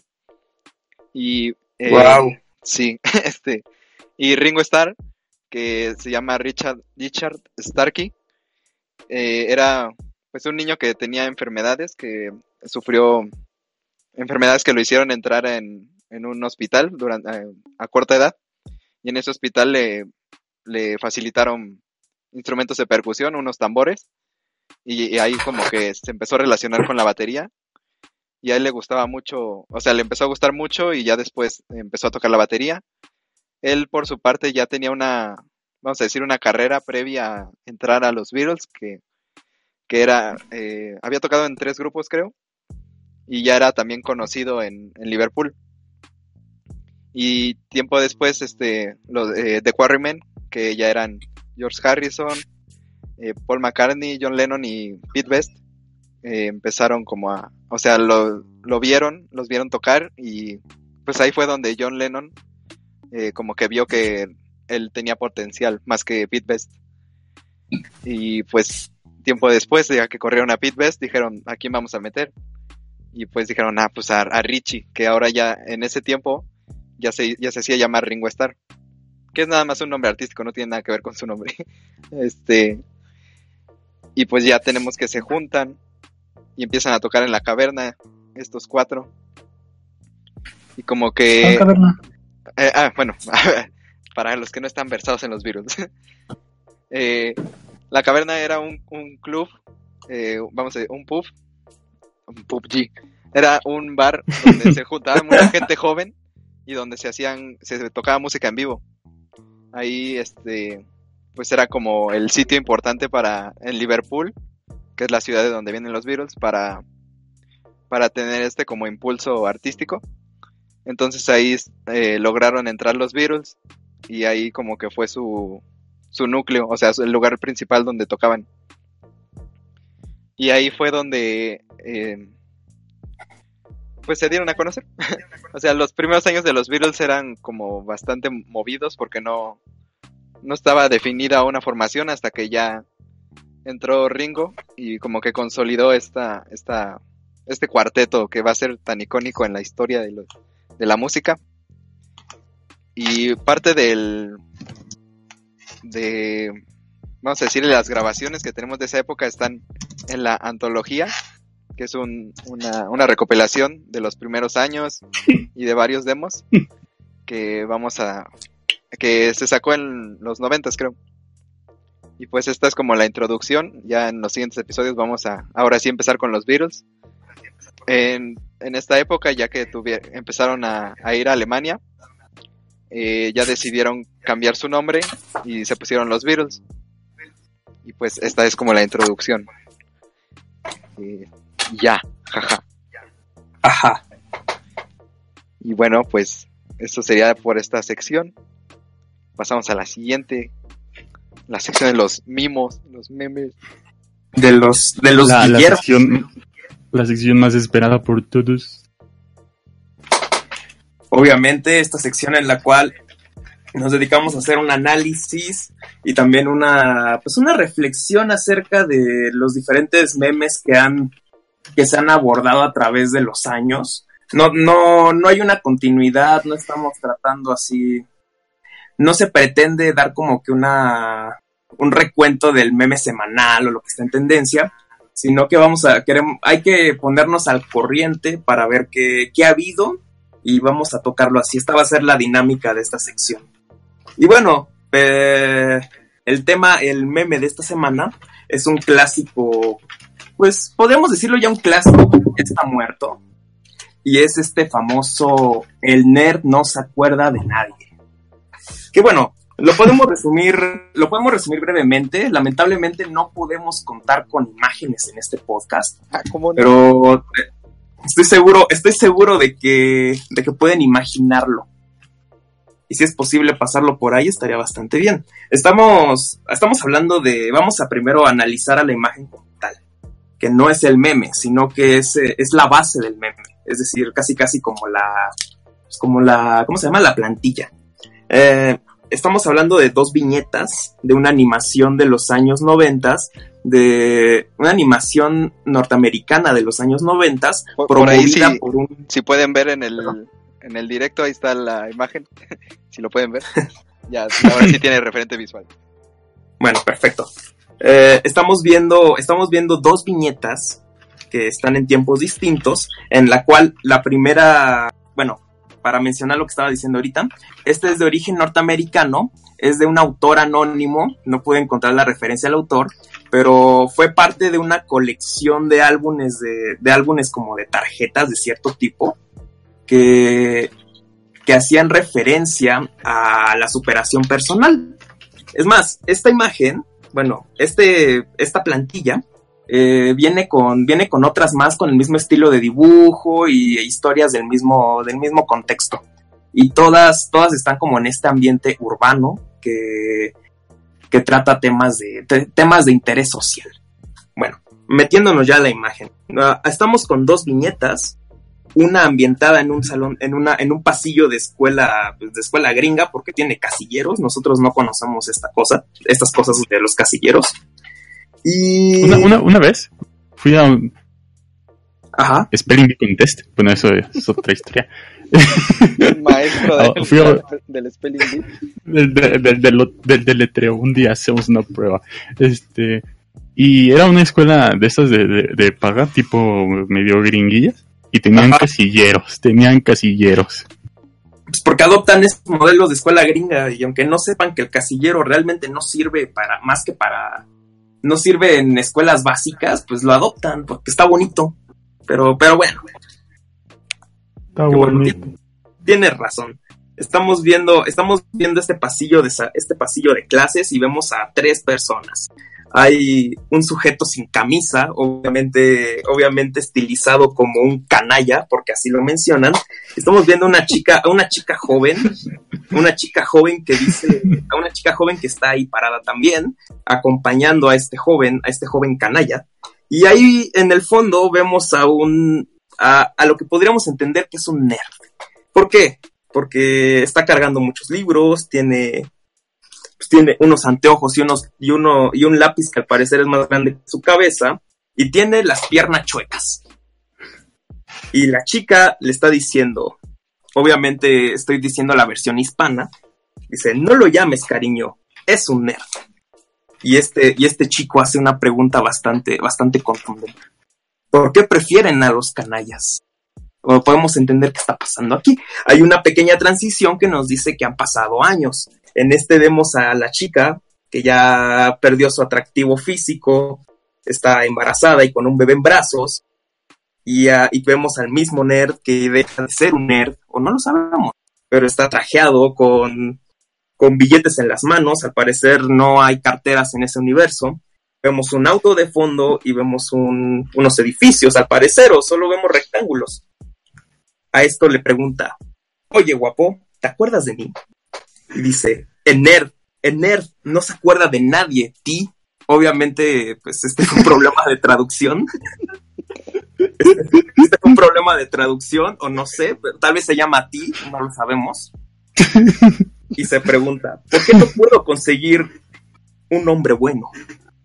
Obviamente el sentido de esta imagen tal vez en su momento pudo, hacer, pudo haber sido bueno, pero la mayoría de la comunidad que lo, que lo adoptó y que lo vio de nuevo lo considera pretencioso. Pues así de supérate, vas a triunfar y la chica que no te pelaba pues te va a rogarte luego.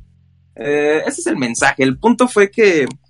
El punto es que se, se entiende que esta imagen es pretenciosa y el uso precisamente, lo gracioso que recae aquí es que se modifique este cómic y se y le saques y le saques todo el provecho posible. Hay bastantes variantes en las cuales cambian a los personajes, no sé, cambian a los personajes, ponen otro tipo de adaptaciones y podríamos, podríamos decir que tuvo bastante auge en su momento.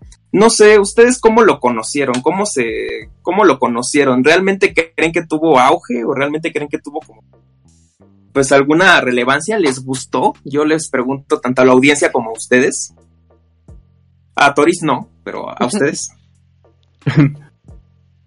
Este, pues, pues por lo- lo que yo he visto, por lo que yo recuerdo, es como un meme que cada cierto tiempo vuelve, ¿no? Porque, o sea, yo creo que este, este meme ya es viejo, ya es como eh, eh, hace uno- uno- unos, unos cuantos ayeres, que será el, año pasado, a finales del año pasado, regresó así como en su, un, nuevo, un- una nueva etapa para este meme.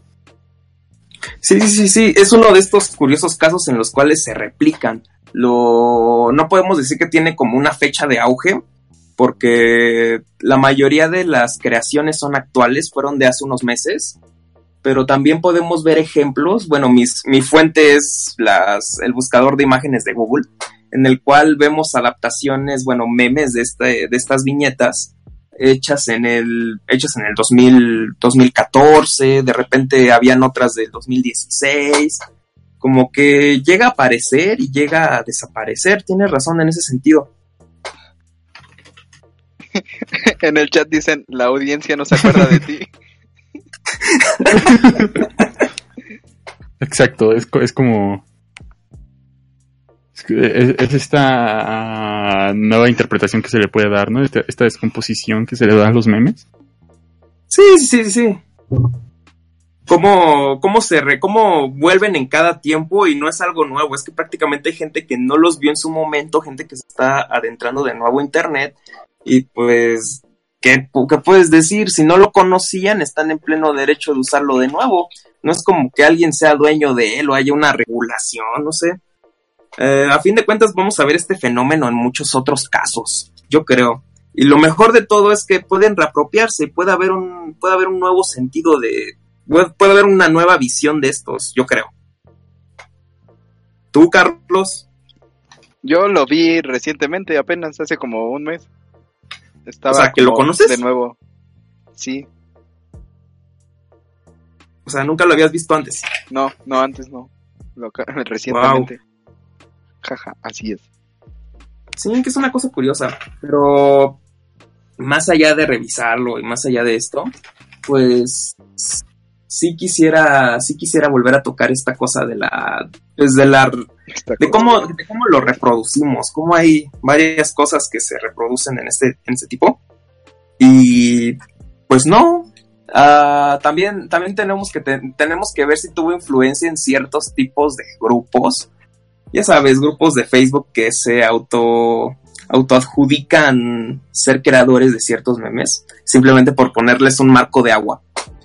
Eh, casi no, casi no. Puede decirse que es de estos que es de estos que tienen cierta autonomía porque no, no se los adjudica nadie. Y creo que eso es todo lo que podría decirles en esta sección, porque realmente es como muy pequeña, simplemente es como meterme en un tema, meterse en un tema, tratar de analizarlo, ver sus repercusiones y listo. No, no genera tanto debate si lo ponemos así, en vista. Muy bien, pues. Muchas gracias. Eh, pues así terminamos el directo del día de hoy. Este episodio número uno. Eh, pues nada, gracias por estar aquí. A los que nos vieron, por vernos. ¿Algo que decir para despedirse? Una recomendación. Es eh, mm, Attack of the- on the Friday Monsters para la Nintendo 3DS.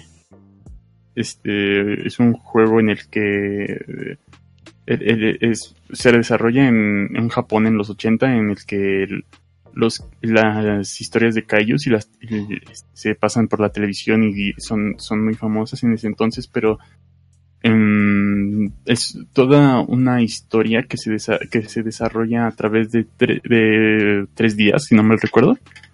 Y no tiene una jugabilidad que, que tú digas, wow, porque realmente es más como una aventura point and click, entre comillas. Pero el soundtrack y la historia es lo suficientemente bonita como para incluso solo estar caminando ahí por, por el, por el pequeño pueblo que se te presenta y estar viendo el- el- to- la historia que se te da. Entonces lo recomiendo. No, mm, y un juego corto, por si no tienen tanto tiempo, pero ahí está, es un buen juego. ¿Algo más? Está bien, está bien. Pues yo, este, igual como recomendaciones, este, ahorita que pues queda una hora de este día, les recomiendo que, que vayan y vean su mejor película, de Batman, este, ya que cumple 80 años, o sea, su, la- su mejor, su Batman favorito, este, y que ya dentro de los, falta menos de un mes para que estrene Avengers Endgame, entonces, pues si quieren hacer el, el reto de ver todas las películas antes de su estreno, pues eh, espero que, que- que vayan viendo eso. Y quería mandarle igual un abrazo, un saludo a Humberto que cumple años el lunes. Uy, ay, Entonces ahí muchas felicidades Humberto. Toris sí se acuerda de ti. Gracias, gracias, gracias. Y no se, se acuerda de alguien, ti. si Qué buen- quieren qué buen la- cierre. Las fotos de los cosplayers que hubo hoy en, en el MOAC, este, las estaré subiendo en tu portal geek, ya en Instagram o, o en Facebook, así se, se encuentra en tu portal geek. Pues ahí lo estaré subiendo. Sigan a Toris en Instagram. Está casadero por si les interesa. Les cobra por seguirlos. Les cobra la foto. Obviamente les, les cobra la foto. ¿Y usted, señor Fernando? Yo, ¿qué les...? Bueno, pues realmente... ¿Qué les puedo recomendar? Yo, le, yo les recomiendo un librito que apenas leí, que se llama El huésped, de Albert Camus. No sé, este autor que es como famosito por, por su filosofía existencialista y todo, esta- todo este asunto. y todo este asunto. No sé, está bonito porque hay, hay muchos filósofos que la verdad es que quisieras como que adentrarte a sus trabajos, a su filosofía, pero hacen trabajos que propia, que no son como que los más adecuados para que alguien que quiera conocer se meta. Entonces, es muy bueno que estos autores, autores como este güey, Albert Camus, se pongan a hacer trabajos de, de este tipo para explicar su, para explicar su pensamiento, su filosofía. Y bueno, la historia nada más, no, no spoileo ni nada, pero gira en torno a un, a un güey que de repente eh, es- vive en el desierto, vive en Argelia y le encargan, le encargan cuidar como que a un preso que al final, al final lo deja escapar y se vuelve un debate en torno de, en torno a la libertad y en torno a pues la tranquilidad humana por vivir solo. Y nada más es como el libro que recomendaría ahorita. Es una, es un cuento largo que está editado por varias editoriales y se puede encontrar fácilmente también en PDF. Muy bien, muchas gracias. Y yo les recomiendo que se acuerden de los nerds y que eh, nos visiten la siguiente semana. Aquí seguiremos. Y pues muchas gracias. Hasta luego. Uh. Adiós.